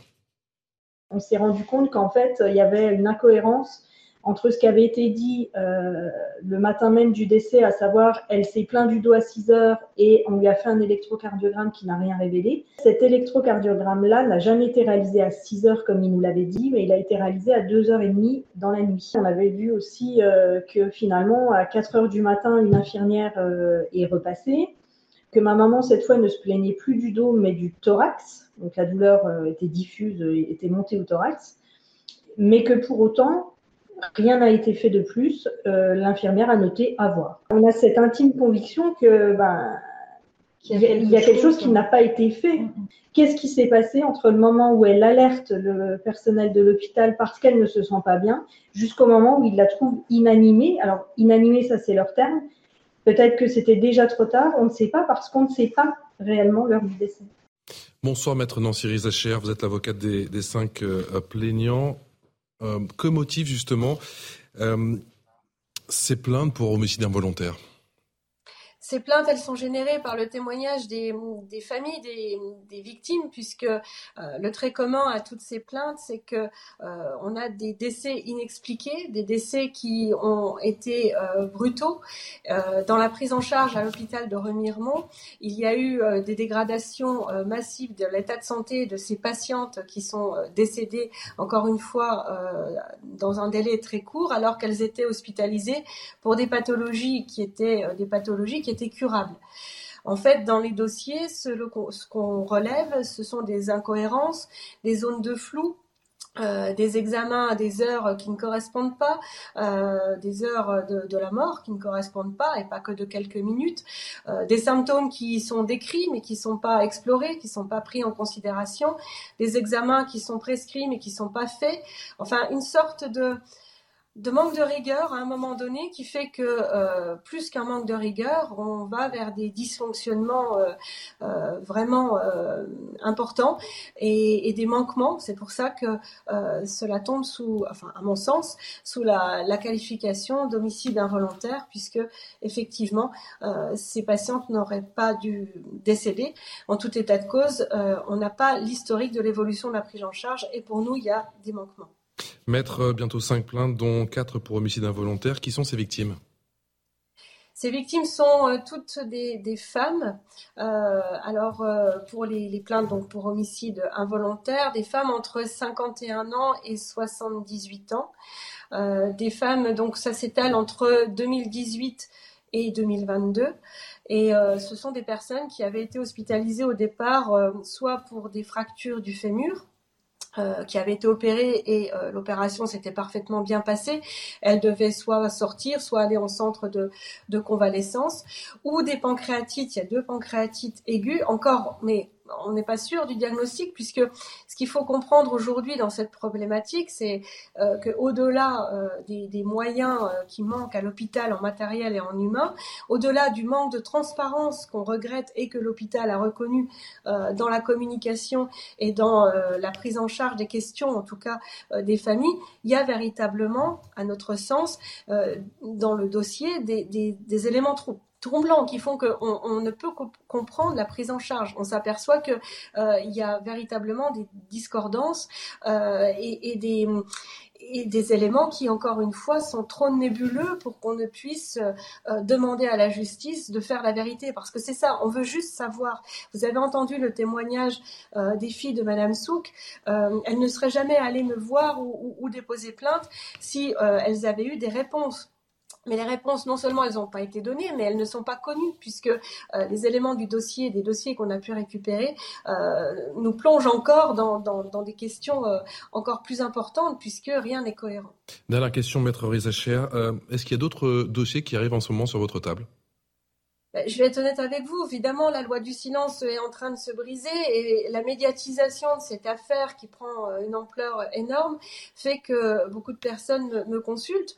Euh, donc euh, j'ai reçu encore deux autres familles, j'en reçois encore une demain, mais bien évidemment, il faut faire du cas par cas, étudier chaque dossier et, je pense que d'autres personnes vont poursuivre également, mais ça c'est un choix qui leur appartient puisque vous savez, on va pas avoir un avocat de gaieté de cœur et on, on ne fait pas ce genre de procédure à la Merci beaucoup, maître Nancy Rizacher, avocate des 5 plaignantes. Merci d'avoir réagi en direct sur CNews et sur Europe 1 dans ce euh, nouveau numéro de, Punchline. Docteur Taureau.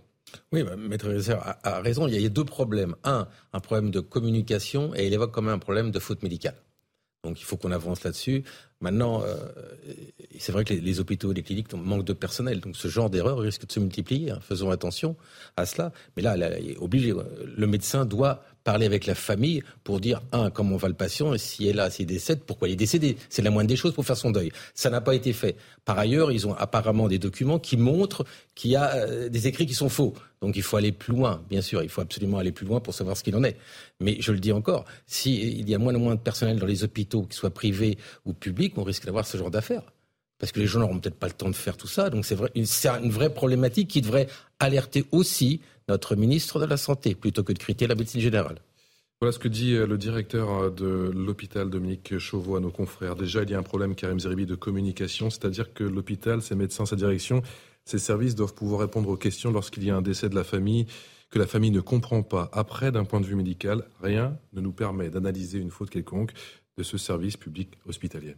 Non, mais encore une fois, sans incriminer le personnel soignant, moi je crains que ce genre de situation arrive euh, de plus en plus fréquemment à l'avenir.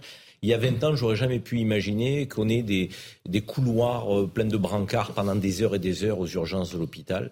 Euh, J'aurais pas euh, pu imaginer qu'un médecin ou, une infirmière n'ait pas le temps de, vous accorder quelques minutes pour vous parler du problème euh, de l'un de vos proches euh, en faisant de la pédagogie. Aujourd'hui, ces femmes et ces hommes qui constituent le personnel soignant n'ont plus le temps d'accorder de, de, de, je dirais, de moments, de, vous donner des explications.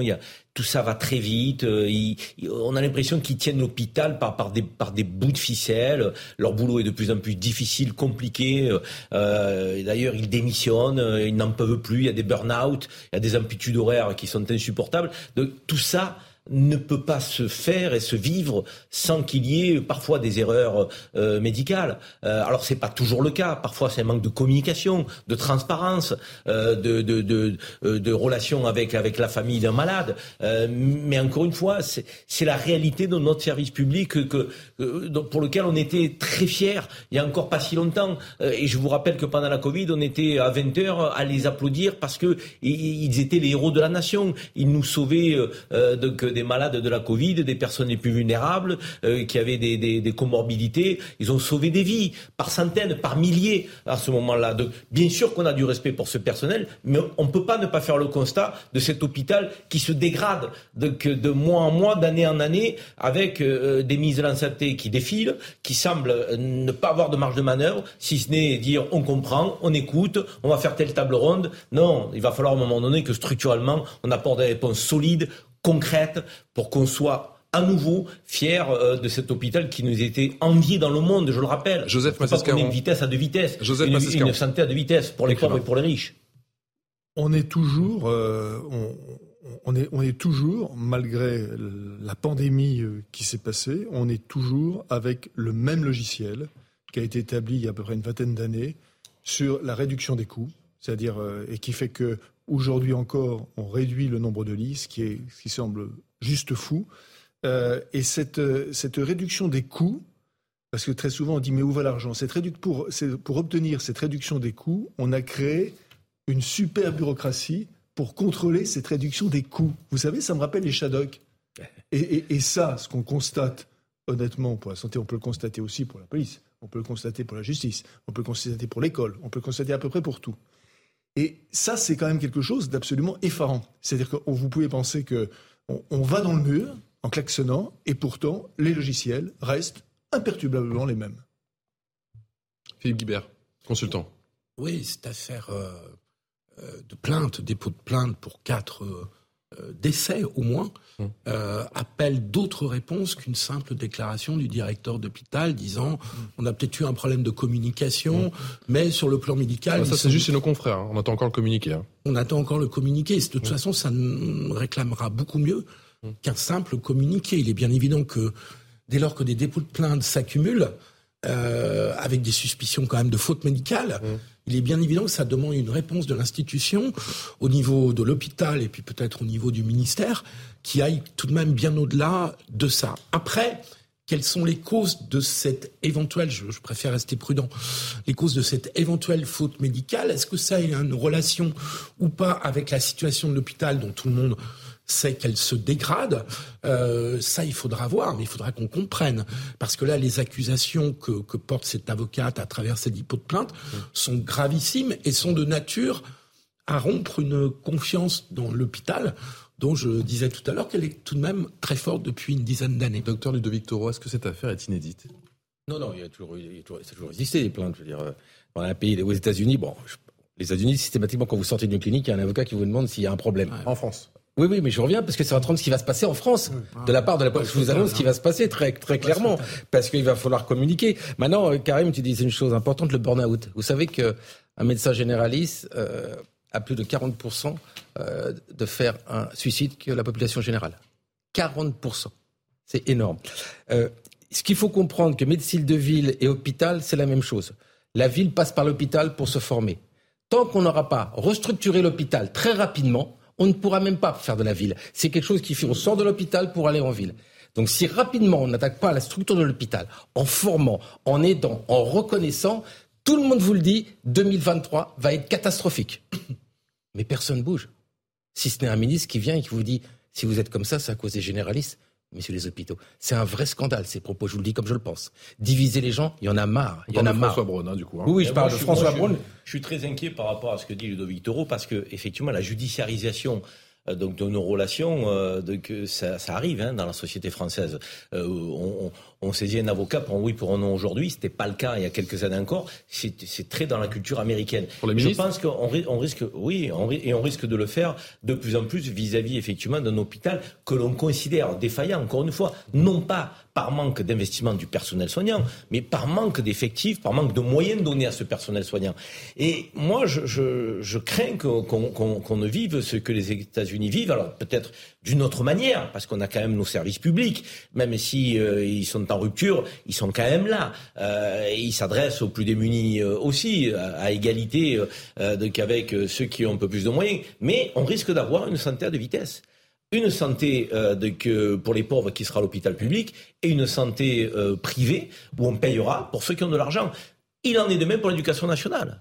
Beaucoup contournent la carte scolaire en allant dans les établissements privés même s'ils se rendent compte que finalement c'est pas la panacée, c'est pas aussi extraordinaire que ça. Mais ils font ce choix-là pour des questions de respect de l'autorité, pour des questions de, de, de, il y a plein de sujets. Donc, les sécurités privées, on en parle de plus en plus. Mhm. Les effectifs euh, sur les 10 ou 15 dernières années ont, doublé ou voire triplé. Ça veut dire qu'on va avoir là aussi des zones de vie où peut-être il y aura un personnel euh, privé à côté de la police nationale, des polices municipales. Donc cette forme de France à deux vitesses, attention, on y va tout droit. Moi je tiens à nos services publics. J'ai beaucoup de respect pour les femmes et les hommes qui s'investissent. Donc il faut les considérer. Il faut leur donner les moyens de travailler dans de bonnes conditions. Il faut les payer correctement. Donc parce que ce sont des vocations. Il ne faut pas les perdre ces vocations dans notre grand et beau pays. David Lebars, commissaire, une police. Oui, je voulais, préciser, euh, si j'étais le policier ou je faisais partie des policiers saisis de cette enquête, je ménagerais une possibilité. Hein, comme on dit, euh, une enquête, c'est on ouvre les portes et on ferme les portes. Là, on vient de laisser entendre que peut-être c'est un, problème d'erreur médicale ou de personnel de santé. Attention aussi à la piste criminelle. Voilà, il y a des affaires dans le passé.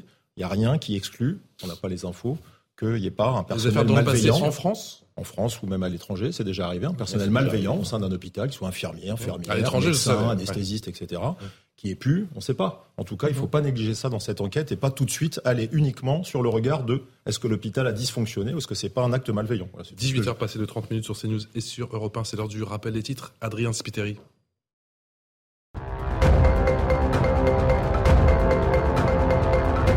Une manifestation de soutien au peuple kurde organisée à Paris. Elle a eu lieu aujourd'hui près de l'Opéra Garnier, quelques jours après la fusillade dans le 10e arrondissement de la capitale. Elle a fait trois morts et trois blessés. William M. est le principal suspect. Il a été arrêté et placé en détention provisoire. L'Italie rétablit les tests obligatoires pour tous les voyageurs venant de Chine. Une décision similaire a été prise au Japon. Les autorités chinoises ont relâché leurs mesures de lutte contre le Covid-19 il y a quelques semaines. Conséquence des infections s'envolent dans le pays. Washington y songe également au vu de la situation épidémique. Au moins 53 morts aux États-Unis, conséquence de la tempête hivernale Elliott qui touche le pays depuis plusieurs jours. Le bilan pourrait encore s'alourdir selon les autorités. Le froid extrême est accompagné de vents puissants et d'importantes chutes de neige. Merci Adrien Spiteri pour le rappel des titres. Vous restez avec nous. On revient dans un instant. On va parler de ce nouveau record, 72 800 36 personnes. Les prisons françaises n'ont jamais compté autant de détenus. Et puis on va revenir sur cette euh, séquence de violence pendant le réveillon de Noël. Dans un squat d'Argenteuil, cinq suspects interpellés, un incarcéré, confronté à des violences. Quatre hommes se sont jetés dans le vide. A tout de suite. 18h passées de 34 minutes sur CNews et sur Europe 1. Merci de nous être aussi fidèles. La dernière partie de Punchline, toujours avec euh, David Lebers, commissaire de police, Karim Zeribi, consultant CNews, Joseph Massescaron, écrivain, Philippe Guibert, qui est enseignant et consultant, et Ludovic Toro, qui est maire UDI de Coubron en Seine-Saint-Denis et qui est bien évidemment médecin. Je vous le disais, on en vient à présent sur CNews et sur Europe 1, cette séquence de violence. Ça s'est passé pendant le réveillon de Noël dans un squat d'Argenteuil. Cinq suspects interpellés, un seul incarcéré, confronté à des violences. Quatre hommes se sont jetés dans le vide. Certains sont même grièvement blessés. Régine Delfour, Charles Pousseau. Il est minuit passé ce 24 décembre lorsque les policiers arrivent au 94 rue Duguay à Argenteuil. Quatre hommes viennent de sauter du troisième étage. Un fils de riverain est présent ce soir-là. À minuit, vous imaginez le 24, Noël. À minuit, on entend des cris, quelqu'un qui crie au secours. Et je sors, j'arrive là, là. Je mets mon flash, mon téléphone. Je parle avec la personne. Et je arrive derrière, je voyais quatre personnes. Par terre, étalées par terre. Et une seule personne qui crie, les autres ne parlaient même pas du coup, mon père a appelé la police. Un différent entre voisins de palier serait à l'origine de la rixe. La trace du coup de hache dans la porte d'entrée témoigne de la violence de l'altercation. Il reste encore plusieurs morceaux de verre au sol. Ce samedi soir, les policiers sont intervenus à trois reprises dans cette habitation. Des squatteurs occupent plusieurs appartements dans l'immeuble. Pour le voisinage, cette nuisance devient invivable. Il y a toujours euh, des gens différents qui viennent, qui rentrent, qui sortent. Euh, même euh, ils restent comme ça groupés, euh, oui. Moi, moi j'ai peur pour ma fille, oui. Pour ma fille qui est jeune, j'ai peur. On peut même pas se garer parce que c'est toujours rempli de poubelles. Leurs scooters, ils les mettent un peu partout. Dès qu'on parle avec eux, c'est à moitié on se fait agresser. Plusieurs familles habitent dans l'immeuble et subissent la violence des squatteurs. Les voisins s'inquiètent aussi, avec ces nombreuses installations électriques sauvages, d'un risque d'incendie. Commissaire Lebars, on parle chaque année, bien évidemment, du, réveillon de Saint-Sylvestre, mais qu'en est-il du, réveillon de Noël? C'est la même chose? Non, mais quand j'ai regardé le début de ce reportage, je me demandais de, quoi il s'agissait, des gens qui sautent par la fenêtre. Puis à la fin de votre reportage, enfin, il suffit d'ouvrir les yeux sur euh, comment l'immeuble euh, est tenu. Vous avez une famille de squatteurs avec euh, un conflit de voisins qui dégénère à coups de hache dans la porte. On, voit à peu près le, profil des gens qui, s'en qui sont pris à, leurs propres voisins. C'est tagué, il y a des branchements sauvages. on a affaire à des voyous, à des squatteurs. Et en plus, pour rappel, on est dans la période de trêve hivernale où il n'y a aucune mesure d'expulsion possible puisque la trêve hivernale profite à ceux qui sont en squat, en situation de squat. Alors, fort heureusement pour, pour les gens de, bonne foi et de bonne volonté, ça les protège du froid, mais pour les, voyous et les délinquants, ça les protège aussi de l'évacuation de la police. Donc, si c'est un squat durable et qu'ils mettent le, le, bazar dans cet immeuble. J'ai entendu que la police était intervenue trois fois. Voilà, vous avez l'explication. Maintenant, non, heureusement, le soir de Noël, euh, pour le coup, euh, il faut dire les choses. C'est un, des soirs les plus calmes pour la police nationale et ah, les gendarmes. Bien sûr, il y a des affaires euh, intrafamiliales, voilà, malheureusement, mais elles sont en nombre beaucoup moins élevé. Il y a des drames, il y a des, il y a des moments tristes pour la police parce que c'est des soirées de, aussi de gens solitaires qui peuvent commettre le pire. Mais c'est des soirées très calmes où en général les policiers peuvent aussi souffler un moment de l'année, faire un petit repas de réveillon euh, entre collègues quand il n'y a pas trop d'appels sur les ondes. Donc, euh, donc c'est pas du tout une soirée problématique euh, sur le plan national. Karim Ziribi, consultant CNews. Non, mais cette question, cette réalité des squats, on l'aborde souvent et, et, souvent quand on est hors période hivernale et quand on a des personnes qui euh, ont, parfois euh, cotisé, épargné toute une vie pour avoir euh, soit un petit appartement, soit une, une résidence secondaire, et, qui se la voient squatter dans une forme d'impuissance de l'État. Alors le gouvernement donc, a, a, légiféré pour accélérer les, les, procédures. Ça reste encore, je dirais, difficile parfois selon certaines situations. Ça relève de la volonté aussi du préfet de saisir les autorités et autres. Moi, je ne comprends pas qu'on ait autant de mal à faire la différence entre des personnes qui squattent comme l'a dit euh, David Lebars, et, et, qui sont à la rue sinon, et qui même parfois payent un loyer sans avoir de bail, donc me disent moi je suis prêt à payer quelque chose, mais je veux pas quitter euh, euh, le logement parce que sinon je me retrouve à la rue avec mes enfants. donc là on sent qu'il n'y a, pas de volonté de trouble à l'ordre public, il y a plutôt de la bonne foi et, de la pauvreté de ceux qui relèvent de la délinquance, quoi. Je veux dire, disons-le clairement. Et là, je vois pas pourquoi on prendrait des pincettes. il faut y aller, il est presto et les sortir de là où ils sont, restituer le logement qui est de droit. Je veux dire, on n'arrive pas à faire cette, cette part des choses. Euh, on a un manque de discernement parfois sur des, des, des sujets de ce type qui sont des sujets sensibles. Je le reconnais. à peine imaginer la, la, la, violence parce que quand même, on parle de quoi De sauter de 10 mètres là, trois étages. Ah oui, David Lebar, commissaire. est tellement élevé que le, le, le risque, la prise de, de risque pour le saut euh, l'emporte sur euh, le coup de hache. Donc euh, ça peut se comprendre. Moi j'ai déjà vu des situations comme ça. Donc c'est que vraiment ça a été une violence extrême. Je complète ce que dit Karim Zeribi. Hein. La police sur une affaire comme ça intervient, on peut interpeller les individus, hein. aller les chercher à l'intérieur, ils ont commis des violences avec armes, on peut évidemment interpeller les auteurs. Ce qu'on peut pas faire, c'est que si c'est un squat d'habitude, c'est-à-dire s'ils sont là depuis longtemps, on ne peut pas les expulser, en profiter pour les expulser, parce que cette procédure-là est gelée, excusez-moi du, mauvais jeu de mots, mais elle est euh, sous le couvert de la, de la trêve hivernale. En revanche, si c'est un squat récent, avec intrusion récente, là, on peut les sortir parce qu'on est dans le flagrant délit et dans l'utilisation inappropriée d'un bien et on peut faire ça en procédure flagrant délit. Joseph Massescaron, écrivain. je ne vais pas parler du squat, ou je, vais parler d'Argenteuil.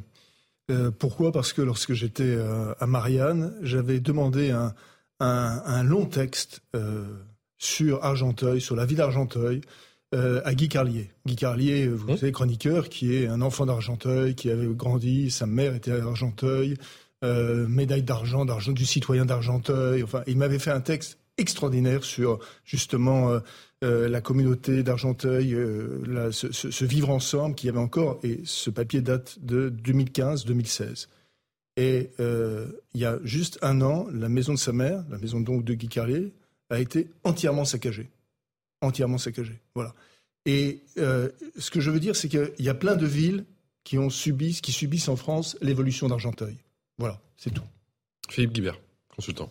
Oui, ce qui, ce qui interroge, c'est est-ce que le, le texte de loi qui a été voté, je ne sais plus s'il est en dernière lecture ou s'il a déjà été complètement voté. Il y en a un qui a été voté complètement. Qui renforce la peine de prison pour les squatteurs? Hum peut avoir peut-être une efficacité qui renforce le montant de l'amende pour les squatteurs. J'ai un plus gros doute sur l'efficacité d'une amende pour des personnages euh, qui font du, squat, euh, sans même qu'ils soient forcément délinquants, mais a fortiori quand ils sont euh, délinquants. Parce que ce qui est terrible dans notre société, c'est le sentiment d'impuissance et d'impunité. Alors vous disiez, commissaire, évidemment que que la police interpelle quand il y a des cas de violence aussi invraisemblables que ce qu'on vient d'entendre. Mais en même temps, ce phénomène quand même s'accentue dans la société. C'est du moins l'impression très nette qu'on peut avoir, et qu'on a un sentiment d'impuissance face à cette dégradation, à ce déclassement de quartier ou de ville, et que c'est terrible pour la société française d'assister à ça, et que les pouvoirs publics ne donnent pas le sentiment de pouvoir on fait des grands discours, on durcit des lois, mais qu'on n'a pas l'impression que la tendance peut forcément s'inverser et qu'on peut lutter en profondeur contre ça. Sans de Toro, ce n'est pas, ce n'est pas aux médecins que je m'adresse, mais, au, mais au maire de, oui, mais là encore, regardez, dans le témoignage, qui c'est qui supporte tout ça C'est le voisinage aussi. Bien sûr. Regardez le voisinage et les témoignages. On n'en peut plus. Ils le savent depuis longtemps. Hum. C'est pas quelque chose qui est arrivé ce jour-là. Ça fait des mois et des mois qu'ils sont là. Bon, là, ils sont partis avec une âge, comme je le disiez, sautés par la fenêtre. Mais à chaque fois, dans ce genre de choses, il y a des délinquants, le voisinage en prend tous les jours, quoi. Et c'est ça qu'il faut aussi protéger, c'est le voisinage. Karim ça, ça, pourrait nous amener à débattre. Alors, c'est vrai que ça prendrait trop de temps, mais c'est un vrai sujet dans la société, le rapport que l'on a à la propriété et le droit des propriétaires. Je suis désolé de vous le dire, euh, vous êtes propriétaire dans notre pays, on vous met que des coups sur la tête que vous payez sans arrêt, même si vous êtes propriétaire. Vous avez parlé de l'Angleterre, je sens. Et, même, et même, à, et même à l'issue, euh, vous avez des impôts fonciers, euh, vous savez pas pourquoi, euh, parce que le terrain vous l'avez acheté, la maison vous l'avez construit, le, crédit vous l'avez payé, droit de succession vous, vous transmettez à vos enfants. Alors il y a des abattements, certes, mais vous passez devant le notaire et ça vous fait rapidement des plusieurs milliers d'euros de cas payés, mais vous le transmettez à vos enfants, à la chair de votre chair. Vous comprenez pas pourquoi, mais si, il faut quand même payer des taxes toujours et encore. Et là, on a des petits propriétaires parfois qui ont payé toute une vie pour avoir une, petite résidence, un petit appartement, une petite maison dans un, endroit sympathique. Ben, quand ils sont squattés, ben, les propriétaires, ben oui, mais les propriétaires, ce sont des nantis. Je pensais que vous alliez dire que dans les pays anglo-saxons, justement, la loi est d'écouter des, des, propriétaires. Justement. Euh, ils ont une mentalité où, effectivement, d'abord, entreprendre n'est pas euh, euh, sanctionné, contrairement à ce qu'on peut constater chez nous, hein, sans arrêt les taxes qui vous tombent sur la tête sans arrêt. Vous, vous créez une entreprise, vous n'avez même pas fait de bénéfices, vous n'avez même pas fini votre chiffre d'affaires, on vous demande de payer des taxes chez nous. C'est de la folie. Je veux dire, il va falloir qu'on change un peu cette mentalité vis-à-vis de ceux qui entreprennent, vis-à-vis de ceux qui toute une vie ont travaillé pour être propriétaires. Je ne parle pas de, de, de, de, de ces fonds d'investissement euh, qui, euh, qui prospèrent euh, euh, sur des biens qui dorment, qui ne sont pas utilisés. Je ne parle pas de ça. ça je, parle des, je parle des, ça me pose aucun ça problème. Pose aucun problème. Parce que ce que tu dis est, très juste. Je ne sais pas si vous vous rappelez, il y avait une ministricule, il n'y a pas d'autre mot, qui avait, qui avait ironisé et qui avait dit que les Français devaient arrêter d'acheter des résidences secondaires. Hum. Voilà, de, de, du précédent gouvernement. Donc, euh, en effet, ça va tout à fait dans ton sens. Ben oui, moi, je suis désolé. Il faut soutenir ces petits propriétaires. Il faut soutenir ceux qui prennent des risques et qui créent des sociétés dans notre pays. ils créent des richesses, ils créent des emplois. il faut qu'on change un peu de mentalité, de logiciel. L'État, les services publics doivent être une priorité, mais on a aussi des énergies individuelles qu'il faut libérer dans ce pays. Le nombre de détenus en France atteint un nouveau record. 72 836 personnes incarcérées au mois de décembre après un précédent plus haut historique. C'était au mois de novembre, chiffre du euh, ministère de la Justice, Sandra Chambaud. Le nombre de détenus en France a atteint un record ce mois-ci. Le précédent ne datait que du 1er novembre dernier. C'est ce que révèlent les données du ministère de la Justice publiées ce lundi. Regardez, 62 673 personnes étaient incarcérées au 1er janvier 2021. Les établissements pénitentiaires en comptaient 72 836 pour 60 698 places au 1er décembre dernier. Cela représente une hausse de plus de 10 000 détenus en deux ans. Conséquence, une surpopulation population carcérale croissante. Elle est de 120% en 2022, soit une augmentation de 5% en un an. Selon les chiffres officiels, six prisons dépassent même les 200% de taux d'occupation, comme à Bayonne, Bordeaux, Gradignan ou encore à Rochefort. À cause de cette surpopulation, 2133 détenus sont contraints de dormir sur des matelas posés à même le sol. C'est plus 405% en deux ans. Dans son plan d'action pour inverser les courbes, le gouvernement français affiche la la construction de 15 000 nouvelles places de prison d'ici 2027 et un recours accru aux mesures alternatives à la détention. Commissaire Le Barce, plus de 2000 détenus dorment sur des matelas. Est-ce que c'est honteux? Non, mais c'est honteux pour euh, c'est honteux pour la France déjà, parce qu'à l'échelle internationale, le classement, on est dans, les bas-fonds du classement international. On est derrière des pays. Moi, j'ai un film qui m'avait marqué quand j'étais jeune, c'était euh, un film sur les prisons turques et la France est classée en dessous de la Turquie, Midnight Express. Donc la France euh, devrait avoir honte. Premier point, c'est la, c'est la honte, mais c'est très grave pour les citoyens parce que qu'est-ce que ça va faire? Euh, ça va faire euh, une réalité comme ça arrive soit d'ailleurs pour les fêtes de fin d'année, soit pour l'été, c'est qu'il y a des mesures de libération anticipée, votre journaliste l'a dit, il y a des mesures d'aménagement, donc ça fait encore des raisons de mettre des gens dehors. Et puis surtout, c'est tout sauf bon pour la réinsertion. Qu'est-ce que vous voulez espérer?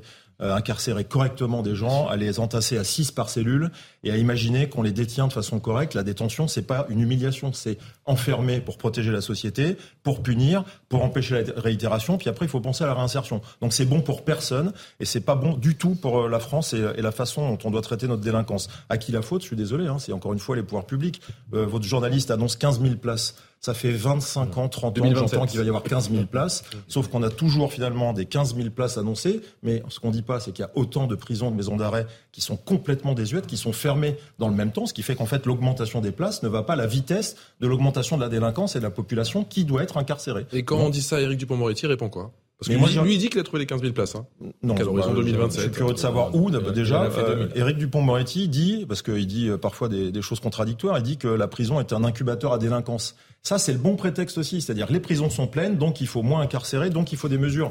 Non, je suis désolé, c'est on incarcère quand euh, le, le crime ou l'infraction commise le justifie, et ça devrait pas être lié au nombre de places. De toute façon, ça va plus loin que ça maintenant. Quand vous avez, quand vous êtes OPJ, officier de police judiciaire, vous appelez un magistrat, vous savez déjà qu'au moment de la journée où vous appelez, dans un territoire très tendu type Seine-Saint-Denis, qu'il y a un nombre de places définies globalement pour aller aux audiences en comparution immédiate et éventuellement pour incarcérer. Si vous savez que sur une journée, vous allez commencer dès le matin avec plusieurs braquages et que tout ça, c'est de la population criminelle éligible à l'incarcération, mais en fin de journée, il n'y a plus de place. Donc la réalité, c'est que les prisons saturées, si ça ne permet pas plus de, de 200%. Hein concernant la, surpopulation carcérale, David de Bars. C'est lamentable. Voilà, c'est un policier qui vous le dit, c'est lamentable, ça n'est bon pour personne de Victor. Oui, alors la moyenne, comme vous le disiez, en Europe, il y a 130 places pour 100 000 habitants.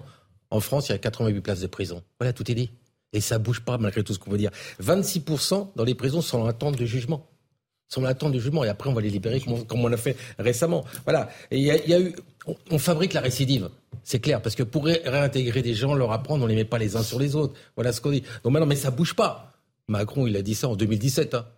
Excusez-moi, il n'y a rien qui est construit, je vois rien. Là, c'est urgent. Rien pour se mettre à la hauteur de l'Europe. Est-on tellement différent? Est-ce que la France, il n'y aurait pas de délinquants? Est-ce que tout se passerait bien en France qu'on peut en avoir moitié moins? C'est une blague. Ouvrez un tout petit les yeux, monsieur Dupont-Méretti. Euh, Philippe Guibert, est-ce que, enfin, pourquoi les Pays-Bas ferment des prisons? Et, nous, on, tente d'en construire, on en a besoin effectivement. Et, on n'arrive pas à en construire. En fait, pour deux raisons. Euh, il y a une raison budgétaire. Là, on va avoir à nouveau une discussion sur, sur Bercy, sur le fait que le budget de la ministère de Justice, pendant 10 ans, 15 ans, euh, n'a pas connu de véritable augmentation. Les prisons, c'est sur le budget du ministère de la Justice. Or, il y a aussi des besoins pour les magistrats euh, et pour le fonctionnement des tribunaux. donc d'abord, il y a un blocage souvent qui est budgétaire, mais il y a aussi un autre blocage dont on parle moins souvent, Monsieur le maire, qui est que euh, les villes ne veulent pas toujours accueillir des places de prison. Et, c'est un peu le problème qu'on a en France, hein, parce que sur des tas de sujets que vous devez bien connaître, euh, Monsieur le commissaire, euh, les aires de voyage pour les, les, les, les aires de, de, de stationnement pour les personnes du voyage, c'est toujours très difficile d'en installer. Les prisons, c'est difficile d'en installer. Les centres fermés, c'est difficile d'en installer. Parce que les populations n'ont pas envie d'avoir ça près de chez eux. Euh, et donc, il y a, clairement qu'on n'est pas obligé de mettre des prisons au centre des villes. Vous avez bien les territoires français où il y a des grandes, euh, des endroits, des territoires où il n'y a rien du tout, on pourrait construire. Arrêtez. tout le monde n'habite pas dans les centres-villes. Enfin, mais attendez, il y a beaucoup de villes qui refusent. On hein. n'est pas là pour faire plaisir aux prisonniers, on est là pour les emprisonner, les rééduquer. Donc il y a plein d'endroits. On est pas... Si c'est sûr que vous demandez à un maire, je vais mettre une prison au milieu ou à côté de chez vous, vous allez me dire non, vous aussi. Arrêtez, c'est humain. Mais mettez-le dans les endroits. Il y a des endroits où il n'y a rien. alors pourquoi les, villes, pourquoi les villes n'acceptent pas? Non, je parle de territoires qui sont. Ils n'ont pas obligé de le faire en région parisienne. Mais tout le monde n'habite pas en centre-ville quand même. Hein. Mais qui, qui Je suis désolé, il y a des transports et des choses comme ça. Il y a des endroits qui sont déserts. Vous avez bien vu qu'il y a des certifications partout dans le centre de la France. Mettons des prisons là. Mais quoi Mais non, mais attendez. Si je vous demande est-ce que je mets une prison à côté de chez vous, vous allez me dire non. Oui ou non? Je sais pas, non pas forcément. attendez, ah, je sais pas, euh, hein. je sais pas, je l'aime pas trop quoi. Donc le, maire il fait la même chose, je veux dire. Faut pas rêver. Donc si vous voulez, consultant CNews. Lorsque Jacques Chirac était président de la République, ça commence un peu à remonter dans le ah temps. On avait Pierre Bédier, Pierre Bédier, vous vous souvenez de Pierre Bédier, qui est aujourd'hui euh, président du conseil départemental des Yvelines, qui était le maire de Mantes-la-Jolie, qui était secrétaire d'État en charge des infrastructures euh, de, pénitentiaires, donc un programme de création d'infrastructures pénitentiaires. Jacques Chirac, donc depuis est passé. Nicolas Sarkozy, François Hollande, Emmanuel Macron une fois, c'est la deuxième, donc, et on en est toujours effectivement à débattre du nombre de places de prison. En Grande-Bretagne, pour la même population, il y a 90 000 places de prison. Mmh, mmh pour la même population, à l'équivalence de la population française, 64 millions d'habitants environ. Donc nous en avons euh, 60 000 et 72 000 détenus. Comment on peut estimer ou imaginer, je veux dire avec la, la, la plus grande volonté que l'on puisse avoir, que des détenus qui rentrent en prison, des détenus de droit commun, parfois pour des faits graves, parfois pour des faits moins graves, qui se retrouvent dans cet univers-là, euh, qui est digne effectivement euh, des pays de l'Est euh, ou des prisons d'Amérique du Sud. Je vous rappelle quand même qu'au classement en Europe, il y a la Roumanie et la Macédoine, du Nord devant nous. On est trois, les troisièmes. Mhm. dans la, situation la plus pitoyable en termes de surpopulation. Comment voulez-vous qu'on ait des citoyens réinsérés qui envient effectivement de devenir exemplaires à la sortie? C'est devenu la fabrique de délinquance. Si ce n'est plus grave que ça, vous avez des détenus de droit commun qui rentrent, pour avoir commis euh, euh, parfois un braquage, ils ressortent, ils sont djihadistes. Ils vont se faire sauter et, ils prennent des gens en otage qui, tuent. Donc on l'a vu par des parcours. C'est le passage en prison. En prison, il se passe des choses horribles. Et je pense moi qu'on aurait intérêt, si on veut éviter la récidive, à construire des places de prison et à construire des places de prison pour mieux emprisonner c'est paradoxal ce que je veux dire. Moi, je veux pas que ce soit des centres de vacances. Pour des petites peines comme au Pays-Bas. Mais, je, je, veux qu'il y ait effectivement un éloignement pour protéger la société et qu'il y ait une sanction qui ait du sens. Et que peut-être à l'intérieur, on ait plus de psychiatres. Mhm. Parce qu'on a 22% des détenus aujourd'hui qui relèvent de la psychiatrie qu'on ait plus d'insertion. Parce que si vous avez des jeunes qui ont 18, 19, 20 ans, ils sont pas finis pour la société. Peut-être que s'ils apprennent un métier à l'intérieur, ils ressortent, ils vont trouver leur place dans la société. C'est, ça paraît beaucoup ce que je dis, mais ça nous coûterait tellement peu à côté de ce que ça nous coûte d'investir dans ces sujets, sur ces sujets-là, parce que derrière, ce que l'on, ce que l'on paye, c'est la récidive. La récidive. 50% des actes de délinquance sont commis par 5% de récidivistes. Joseph Passescaron, écrivain. J'allais dire quelque chose, mais le commissaire a soufflé avant c'est euh, allez-y parce que c'est vraiment. Commissaire Le Bars. Non, c'est une remarque un peu cynique dans, ce contexte parce que c'est un drame. Mais on faisait référence à l'activité de cartes euh, l'été dernier qui avait fait polémique. Avant, avant, de commencer à chercher des activités. Karting, du coup, hein, pas les cartes. Je précise pas de carte, le karting. C'est en leur faisant faire du kart qu'on va leur faire le seul moment, C'est le seul moment où les prisons. Voilà. C'est en leur donnant des conditions d'incarcération. Il faut aussi ajouter à ce qui a été dit que la France est condamnée tous les ans par l'Europe parce qu'on est incapable d'incarcérer selon les règles que nous fixe l'Union européenne, à savoir que quand on est en détention provisoire et qu'on attend son procès, les gens devraient être jugés plus vite et on doit être incarcéré seul parce qu'on est toujours présumé innocent. Donc c'est juste un scandale national qui dure depuis euh, si ça avait été 20 fait ou 30 ans. Le, le William qui, a, passé 10 mois en détention provisoire, peut-être que les trois cœurs n'auraient pas été tués hein, si on l'avait jugé. Hein. Allez, des millions de disques vendus. Il nous a quitté à l'âge de 74 ans. Je parle bien évidemment de, de Linda de Souza. On vous en parlait en, en début de, de retransmission. Joseph Massescaron, une chanteuse ô combien populaire, avec une carrière remarquable. On rappelle qu'il venait du Portugal et qui avait raconté notamment dans son, dans, son livre qui avait ému la France, La valise en carton, son parcours exceptionnel. Elle était mère célibataire. Elle a, elle a fui euh, le Portugal de Salazar à l'époque. Et euh, elle, elle, a essayé de trouver, comme euh, des centaines de milliers de Portugais, un, accueil en France. Elle a trouvé cet accueil en France. Elle ne voulait pas simplement être, en effet, une gardienne. Elle a voulu faire son propre destin, forger son propre destin. Elle est devenue une chanteuse populaire, avec évidemment cet élément, cette voix qu'ont les, les, chanteurs et les chanteuses portugaises, c'est-à-dire celui du fado. Voilà. Donc euh, c'est quelque chose de très particulier, c'est quelque chose qui nous appartient, parce que le Portugal est un pays remarquable, hein, puisqu'il a donné un monde au monde, je rappelle. Donc euh, c'est un pays remarquable en soi. La, la, la seule chose que, et, j'en parlais, euh, j'en parlais en, en marge, c'est que la communauté portugaise, elle a aussi évolué. Elle a aussi évolué par rapport à l'époque de, Linda de Souza. par rapport aux années 80, 90, 2000, elle a évolué récemment, c'est-à-dire qu'aujourd'hui, de plus en plus, on trouve euh, des sites de rencontres, de mariage entre Portugais, pour euh, que des Portugais de deuxième ou troisième génération se marient entre eux. Ils sont français, mais ils veulent se marier entre eux Portugais. Euh, parfois, ils ne parlent pas le portugais, ils réapprennent le portugais. Et ça, c'est quelque chose qui, évidemment, passe totalement sous les radars mais qui est aussi une réalité de ce qui est en train de tisser notre futur. Merci à tous les cinq et merci à vous, surtout euh, amis euh, auditeurs et téléspectateurs. Vous ne bougez pas. Dans un instant, sur Europe 1, Europe Soir avec euh, Raphaël Delvolvé et Face Info sur CNews avec l'ami Barbara Klein. Excellente soirée à notre compagnie et encore merci.